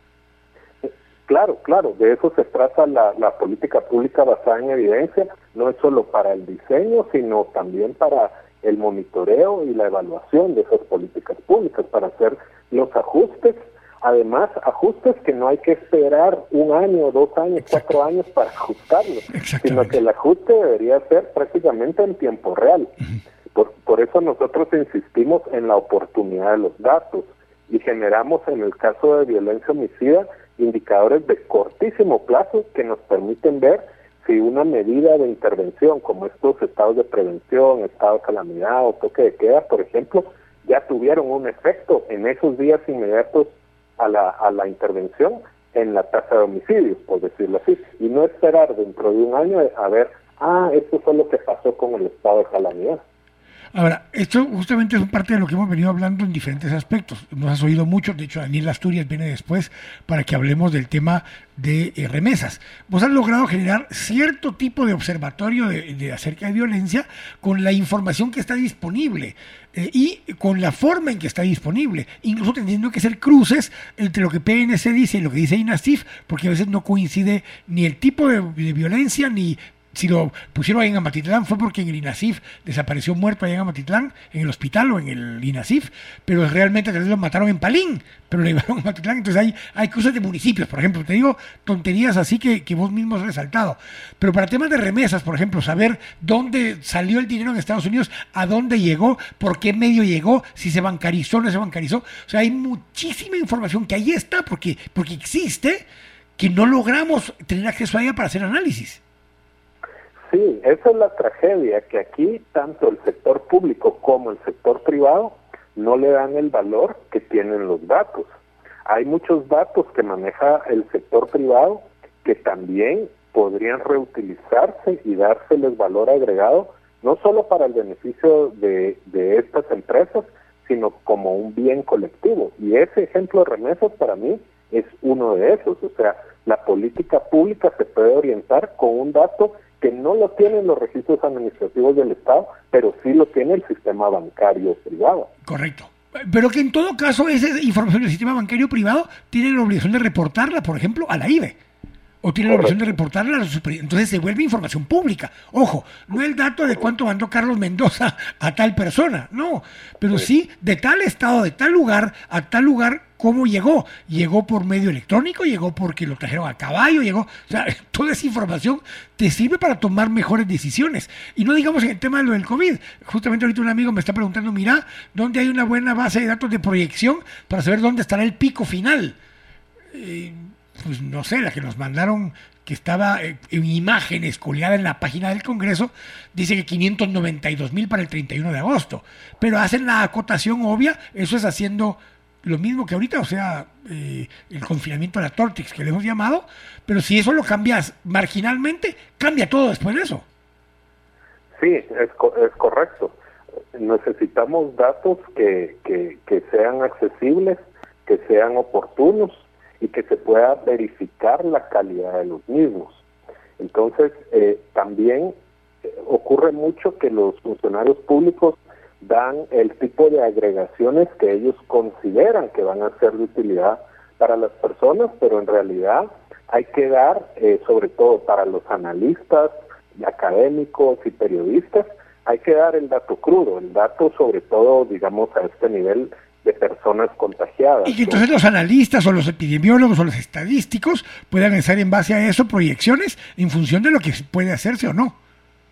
Correcto. Ahorita, por ejemplo, es importante los datos tabulados de las boletas de vigilancia epidemiológica, de todos los que hayan salido negativos y positivos de las pruebas, porque eh, si no vamos a caer en ese problema del sesgo de la selección de la variable dependiente, que solo ve las características de los positivos. Y en este momento es también importante ver cuáles son las características de los que no dieron positivo.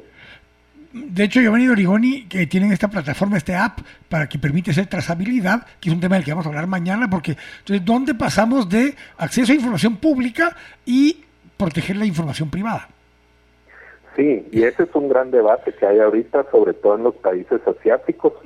Eh, escuchaba el fin de semana un programa del NPR eh, donde precisamente abordaban eso, porque en estos países que tienen una cultura más colectivista, ¿verdad? De responsabilidad de cada individuo ante el resto de la Fue el mismo programa que yo oí, porque por eso fue que se me ocurrió hacer el programa que vamos a hacer mañana del tema. Entonces tienen estos códigos, ¿verdad? Donde tú entras a una discoteca, a un restaurante, lo que sea, y tienes que pasar tu código QR. para dejar eh, evidencia de que tú estuviste en ese lugar, porque si luego sales positivo, pueden hacer un... Tienen que informarle a todos los que estaban ese día ahí contigo. Carlos, yo te agradezco muchísimo. Este es un tema que has venido batallando desde hace mucho tiempo y hay que seguir haciéndolo. Y te agradezco muchísimo que hayas tomado la llamada. No, con mucho gusto, que estamos para servirle. Igualmente. Tengo que ir al corte. Regresamos con don Daniel Asturias para hablar justamente de una plataforma de bases de datos de información para el tema de remesas. Estamos acá en temas y debates en Radio Infinita.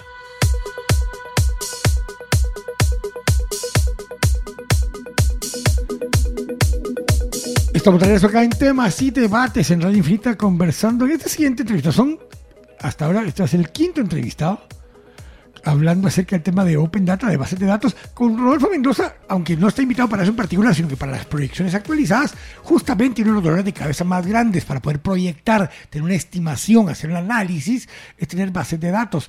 Y por eso hoy nos acompaña otra vez don Daniel Asturias, quien es gerente de Red Chapina eh, y que ha estado con nosotros varias veces hablando acerca del tema de remesas. Pero ya esto ya lo pusimos sobre la mesa. Yo le pregunté aquí la semana pasada al presidente del Banco de Guatemala si él estaría de acuerdo en que se promueva una plataforma, un mecanismo de Open Data, para que a partir de Open Data hacer lo que hace Carlos Mendoza con datos de violencia u otros observadores en otros temas, para tener un observatorio y poder analizar eh, los flujos de información y poder tomar mejores decisiones. Daniel, buenas tardes, ¿cómo estás? ¿Qué tal, Kike? Buenas tardes, gracias por tenerme de nuevo. No, al contrario, eh, vos me decías ver varios temas, uno acerca del Open Data Charter, que lo hablé hoy al principio del programa, pero hablemos justamente de eso, de, en, materia de, remesas, porque con vos hemos hablado aquí en el programa de las tendencias, de cómo incluso ha cambiado de ser más eh, de la tiendita de barrio allá en Estados Unidos, donde dejaban su remesa, a la versión digital y cómo eso ha cambiado. Eh, si hubiéramos esperado un año, a que tengamos actualización de esa información, tomar decisiones de política pública o de empresarios con respecto a eso eh, se vuelve ya inoportuno. Sí, más que inoportuno se vuelve obsoleto, ya no hay nada que hacer con esa información, ¿verdad? O sea, porque nosotros necesitamos información en tiempo real para que la iniciativa privada y la iniciativa pública se pueda mover a las tendencias del mercado y poder reaccionar y poder ofrecerle al final al beneficiario, al remitente, mejores opciones, ¿verdad? Ahora, justamente hablando de eso, porque la duda que le empieza a surgir a la gente es, bueno, qué tipo de data es la que debiera poder estar disponible y enfoquémonos en el tema, eh, contigo el tema de remesas. ¿Qué tipo de información está disponible porque ya no estamos pidiendo que le pidan nueva información a alguien. Es información que, según entiendo yo, Daniel, ya existe en alguna forma dentro del sistema de información del Estado y que lo que se busca es cómo poder tener acceso a ella, no en informes planos con una página, una hoja que publique en una página, sino que acceso a las bases. Sí, correcto. Eh, la Superintendencia de Bancos desde hace años está recopilando mucha información, digamos, en el nombre de lavado de dinero. Ese es el, el tema de por qué desde hace mucho tiempo se está recopilando información y de una transacción de remesa se recopilan tres, digamos, grandes rasgos de información. Información del que origina la transacción, información del que recibe la transacción y la tercera parte, que es la que quisiéramos que compartan, es información puramente de la transacción. Dónde se origina, dónde se paga, qué monto mandaron, cuánto se pagó, la sucursal, porque de esa manera podrías mapear un montón de información bien interesante. Por ejemplo, los mapas de calor en Guatemala, de dónde se reciben, cuáles son los promedios que se reciben en Occidente contra Oriente, en el norte contra el sur, y todavía más detalle, ¿verdad? Por departamento, eh, por municipio. También podríamos saber un municipio qué ciudades hermanas tienen en Estados Unidos y viceversa. Y eso daría muchas herramientas para la iniciativa privada y para el sector público para poder atender de mejor manera a los migrantes y a los beneficiarios. Por ejemplo, hay un mandato de que el costo de la remesa se reduzca drásticamente, ¿verdad? O sea, organismos internacionales presionan para que se baje el costo de la remesa. Esto sería interesante porque si uno sabe dónde están los beneficiarios o los remitentes, eh, los ofrecedores de servicios, llamémosles así, pueden acercarse de mejor manera y romper esos monopolios territoriales que existen donde solo hay un participante y hace que los costos sean caros. También la iniciativa privada podría desarrollar proyectos de vivienda porque si te vas a San Carlos Hija y haces un proyecto habitacional, pues lo puedes ir a vender a donde viven los de San Carlos Hija. No tenés que ir a adivinar en Estados Unidos a dónde viven porque la información estaría ahí y puedes apuntar mejor tus esfuerzos comerciales a saber que vas a ir a San Rafael, California y ahí hay, no sé, cinco mil personas de San Carlos Hija, ¿verdad? Y aquí lo estás enfocando de tu lado en el tema, digamos, de mercado, de cómo abaratar el costo de la transacción, que ya lo hablábamos hace un momento, con las condiciones especiales que se dieron tanto en Estados Unidos como acá en los últimos meses, hubo una tendencia la tendencia ya venía, pero venía lenta, Daniel, de pasarse de una eh, de ir a comprar o a ir a colocar tu remesa en la tienda de la esquina allá en Estados Unidos a que lo hagas ahora por medio digital. Y ese proceso de digitalizarse y eh, va en aumento, se está acelerando. Pero saberlo, saber quién es la contraparte acá, que es el pagador aquí localmente, te ayuda a establecer políticas públicas también para cómo facilitar eso. Pero recuérdate que estás digitalizando o transformando la parte de la originación, no necesariamente la parte de recepción, porque la parte de recepción aquí en Guatemala sigue siendo igual. Eh, todavía sigue, ajá, sigue tradicionalmente en cobro en ventanilla, ¿verdad? Eh, la superintendencia está haciendo muchos cambios a nivel de, la regulación de cómo afiliar a un cliente y todo, y, hay una ley de dinero electrónico en el Congreso que no sabemos en qué prioridad está, me imagino que no está en una de las, de las principales, está ahí atascada que eso va a lograr que cambie el panorama aquí local también, porque la ley de dinero electrónico, el proceso de afiliación electrónico, va a lograr que, las famosas fintechs entren en juego y se pueda pagar electrónicamente. Pero digamos que bajo las reglas actuales, también hoy un banco o el mismo Bisanet podría visualizar dónde se están recibiendo muchas remesas y decir, puchis, en, esta, en este municipio no tengo POS eh, instalados, vayamos, llegamos un proceso de activación de POS para que la gente entonces ya pudiera recibir su remesa cuenta y usar su tarjeta de débito, algo tan sencillo que ya existe hoy en día, no, no transformarlo tanto a una billetera electrónico, pero bajo los medios que hoy hay en día, si tuviéramos más información, podrías usar eficientemente tus recursos, no ir a poner un POS donde te imaginas que reciben, sino que sabes que reciben, ¿verdad? Correcto. Y, poder medir el cambio también. Pues. Y si lo vemos ahora del otro lado, que es el tema que más le gusta a Mario Arturo, ¿qué pasa si sabiendo esa información podemos hacer una política pública de acceso a vivienda popular en tal lugar o acceso a tales tipos de productos de social, de, de inversión social, porque hay la conexión de dinero con un alcalde que quiera ser activo y hacer un procedimiento ahí local? Y todavía más aún, todavía puedes involucrar a los migrantes, que es lo que mencionaba hace un rato, en el proceso de compra de esa vivienda para su familia, pero el esfuerzo de mercadeo y de promoción de un desarrollador que se va a tomar el riesgo de ir a hacer un desarrollo de vivienda, digamos, en una alianza público-privada o simplemente privada, pero ya puede saber a dónde ir a Estados Unidos, porque muchos de estos proyectos han fracasado porque crean el proyecto y lo van a vender a Estados Unidos. Yo siempre les digo, chao, o sea, Guatemala no es ni Tennessee, ¿verdad? Es más pequeño que Tennessee. ¿A dónde van a ir a Estados Unidos? Tienen que saber dónde está el migrante, o sea, a dónde migró para poder ofrecer a ese servicio adecuadamente. Y todo esto te lo da la data, o sea, poder, digamos, venir en un mapa y, cliquear, digámosle, no se dice así, pero apuntar eh, Lakewood, Florida, y saber que los migrantes o, los beneficiarios están en Jacaltenango.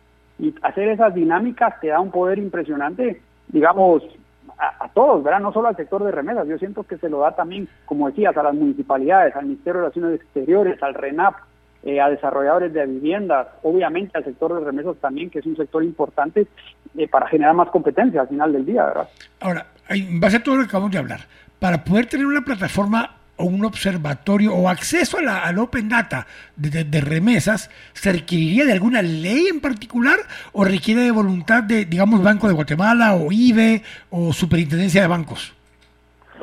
Yo creo que los tres actores que dijiste, ¿verdad? Del, Banco Guatemala, la Superintendencia de Bancos, a través de la IBE. La IBE recauda la información. Al final del día, la IBE la recauda por temas de lavado de dinero, pero digámoslo así, en jerarquía, la Superintendencia de Bancos la tiene custodiada. Hoy en día te piden toda la información de transacciones de 300 dólares, ya sea en una transacción o acumulado. O sea, si me mandan a mí, Daniel Asturias, dos de 150, se tiene que reportar a Daniel Asturias. Eso la superintendencia de banco lo puede cambiar con un oficio y a partir del 1 de julio todos tendrían que mandar todas las transacciones. O sea, no creo que sea un problema para ellos recabar el 100% de la información. La información, como te digo, la tienen ahí y yo creo que es un poco de voluntad de, poder publicarla y ojalá el día que lo hagan, lo hagan en una manera consensuada. Hoy en día, pues vemos que hay una comisión presidencial de gobierno abierto electrónico.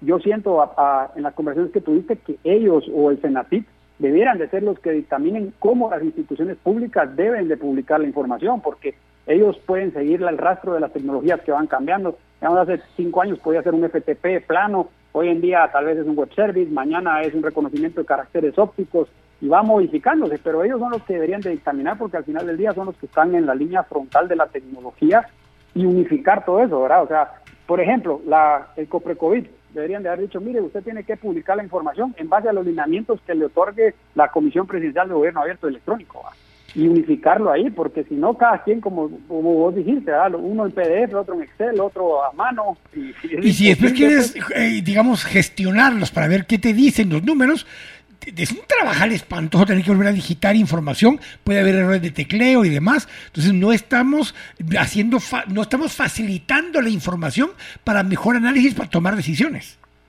No, además estás hablando de que, por ejemplo, en Guatemala pueden haber solo en remesas de pago dos millones, entre dos y dos millones y medio de transacciones mensuales, entonces tienen que ser, eh, digamos, bases de datos leíbles por Big Data y estas máquinas que están aprendiendo y todo, para que hoy las publiquen y hoy en la tarde pudiera ya tener los análisis. O sea, se carga, se carga en un lenguaje que las, las máquinas de hoy en día de procesamiento de datos y inteligencia de negocios te las procesan en minutos. Pero las tenés que publicar en un, en un formato estándar, ¿verdad? Porque si no, olvídate, ¿a qué hora visitas todo eso, ¿verdad? No, claro, te agradezco mucho. A ver, el Banco de Guatemala es una de las instituciones que más y mejor data provee incluso en formatos manejables, en Excel incluso, si los quieres bajar, te baja el Excel completo, ponía el ejemplo yo cabalmente de las remesas, pero tienen mucha más información y tal vez a veces eso lo de saber pedirles qué tipo de información adicional sería importante para algunos de los actores para que lo pongan disponible en su misma página. Es, es correcto, ¿verdad? O sea, hay, que saber pedirlos y, saber con quién pedirlos también, ¿verdad? Para que no te genere anticuerpos en instituciones que no quieren que te Pues aquí se lo pedimos al, presidente del Banco de Guatemala la semana pasada y dijo que estaba anuente, así que le vamos a dar seguimiento al tema. Pues ahí le pegaste al blanco. ahí, es donde tiene que ser, ¿verdad? Y ojalá que él genere una discusión, porque yo creo que con esta información se puede hacer un...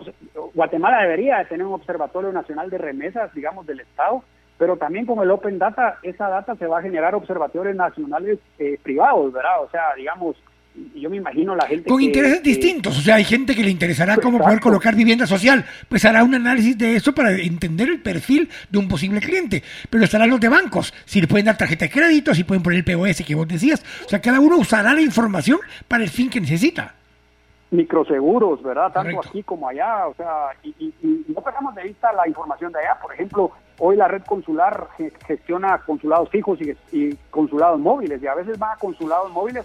Obviamente hay que seguir atendiendo a la gente, por más que sean 10 personas, yo no estoy en contra de eso, pero creo que la información de remesas podría sintetizar incluso la, la, la, gente que pueden atender en estos consulados móviles, que al final le cuesta un montón de dinero al Estado llegar y atenderlos, ¿verdad?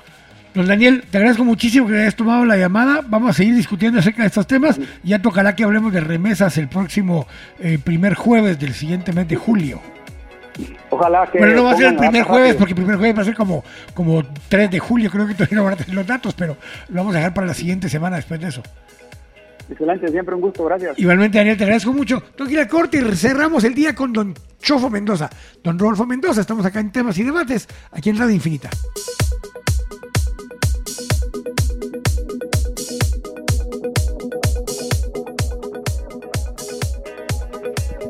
Estamos de regreso acá en temas y debates aquí en Radio Infinita, conversando ahora con don Rodolfo Mendoza de Diestra, hablando acerca de un poco los cambios que hubo desde la última vez que hablamos, eh, eh, Rodolfo, pero incluso el cambio del formato en el que presentan la información ahora.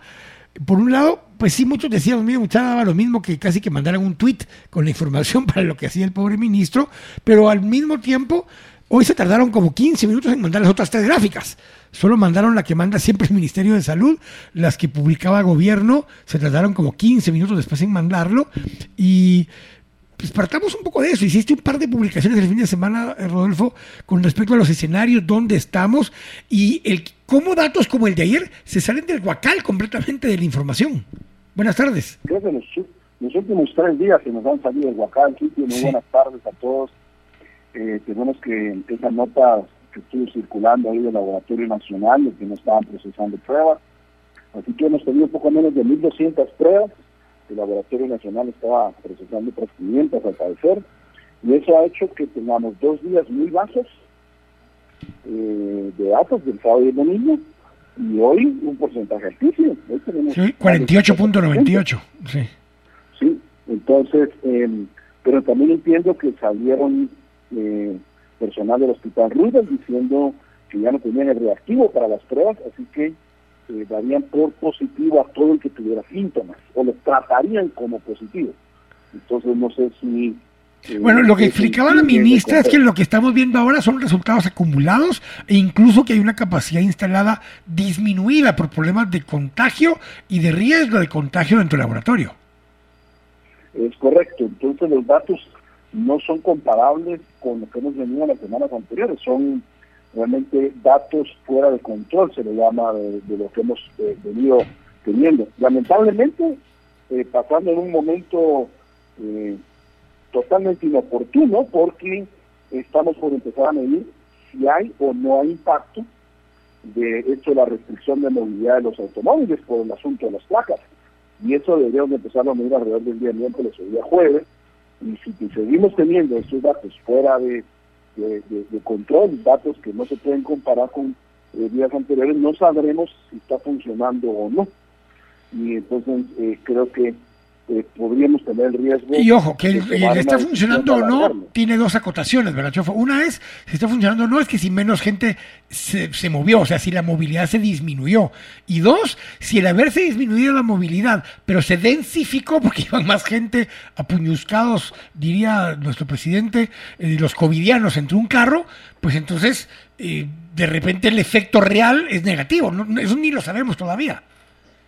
No lo sabemos y por eso creo que lo que tenemos que medir al final de cuentas es si los contagios están empezando a tener un, descenso. Yo creería que juegue. Fíjate, de hecho, con lo que te estaba diciendo, hay un tema que va a haber que cruzar en su momento.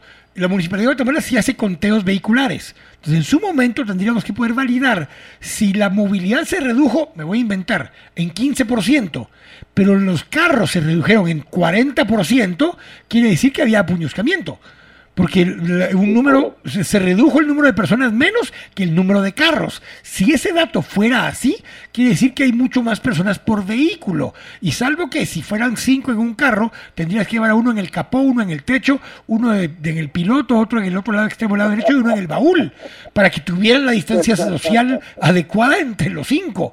Eh, a eso me refiero con que va a haber que afinar un poquito la data, no solo si se redujo la movilidad, que eso es personas, pues teléfonos, ¿verdad? Porque son personas, o si simplemente apuñuscamos a la gente.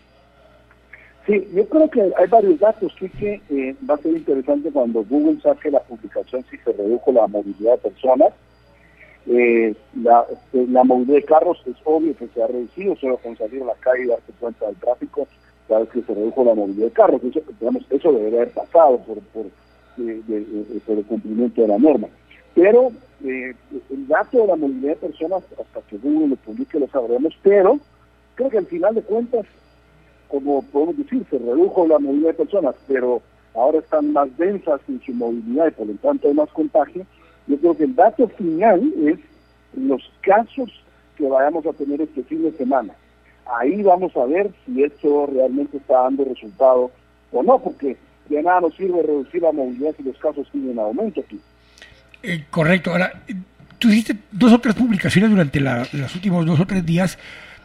Eh, eh, dame, digamos, lo, lo, lo, más importante que estás viendo en este momento para adelante, porque el número de pruebas sigue siendo una ya una cantareta que todos hemos mantenido, pero viendo lo que estás viendo de números, viendo las tendencias, eh, viendo eh, las condiciones de ese confinamiento de la Tortix, que hago la salvedad que el que eh, acuñó el término fue Chofo, yo solo lo tomé de Chofo, ¿dónde ves que vamos para adelante?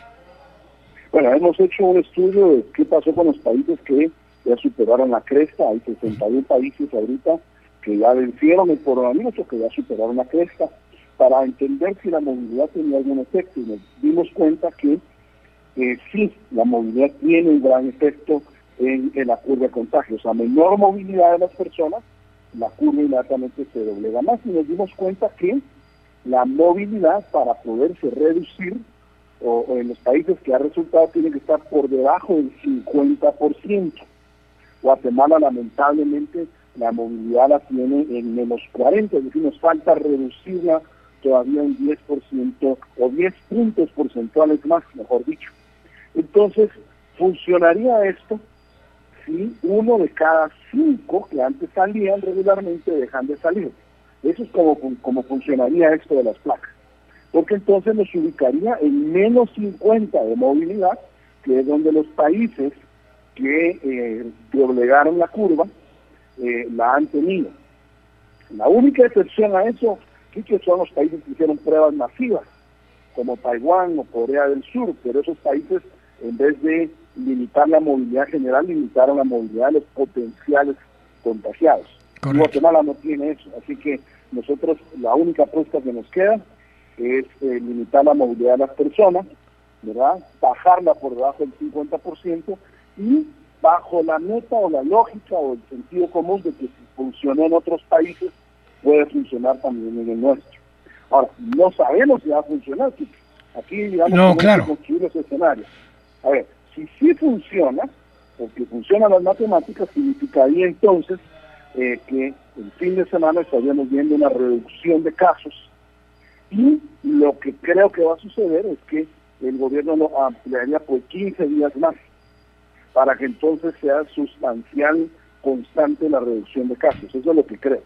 Creo que el único escenario donde no amplía el gobierno eh, lo de la limitación de las placas sucedería si fuera una catástrofe y no, no sirvió para nada, si tuviéramos mil casos de fin de semana. No si eso se da, sí.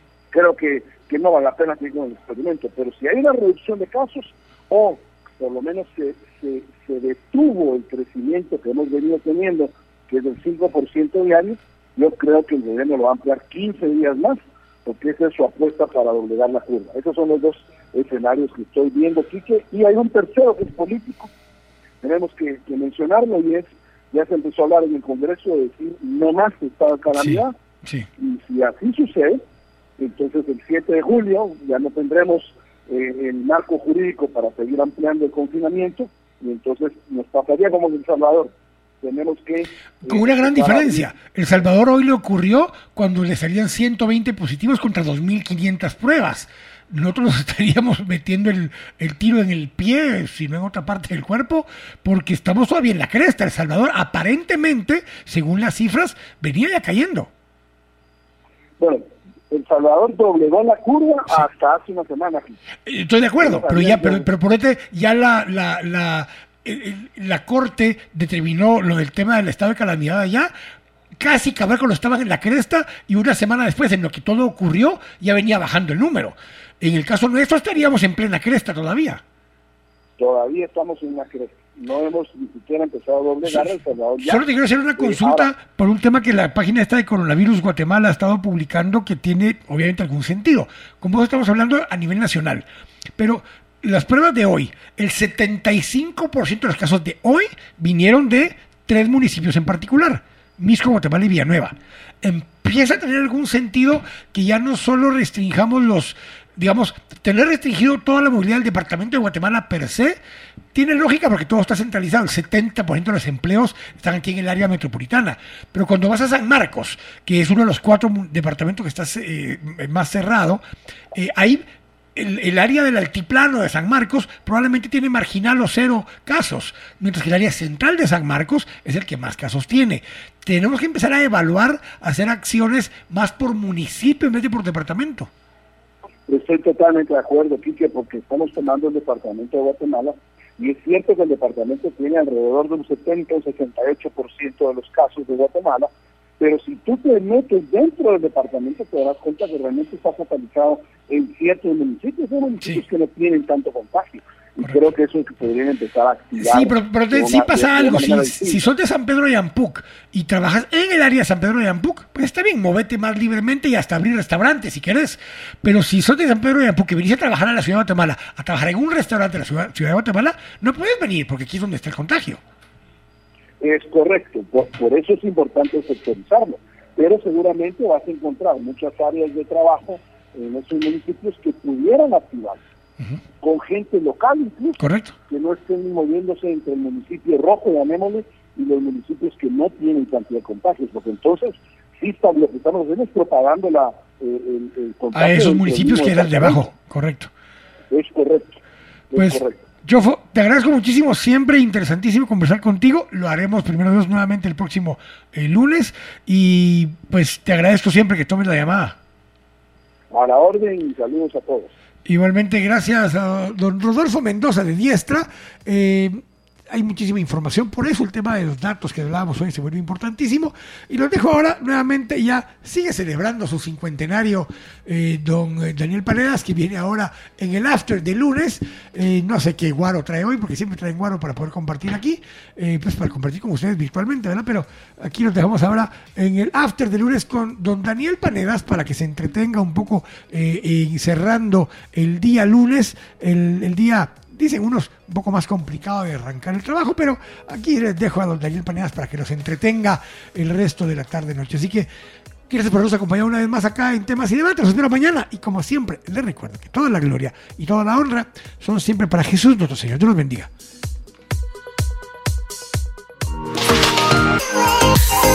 Lo distinto te ha encontrado.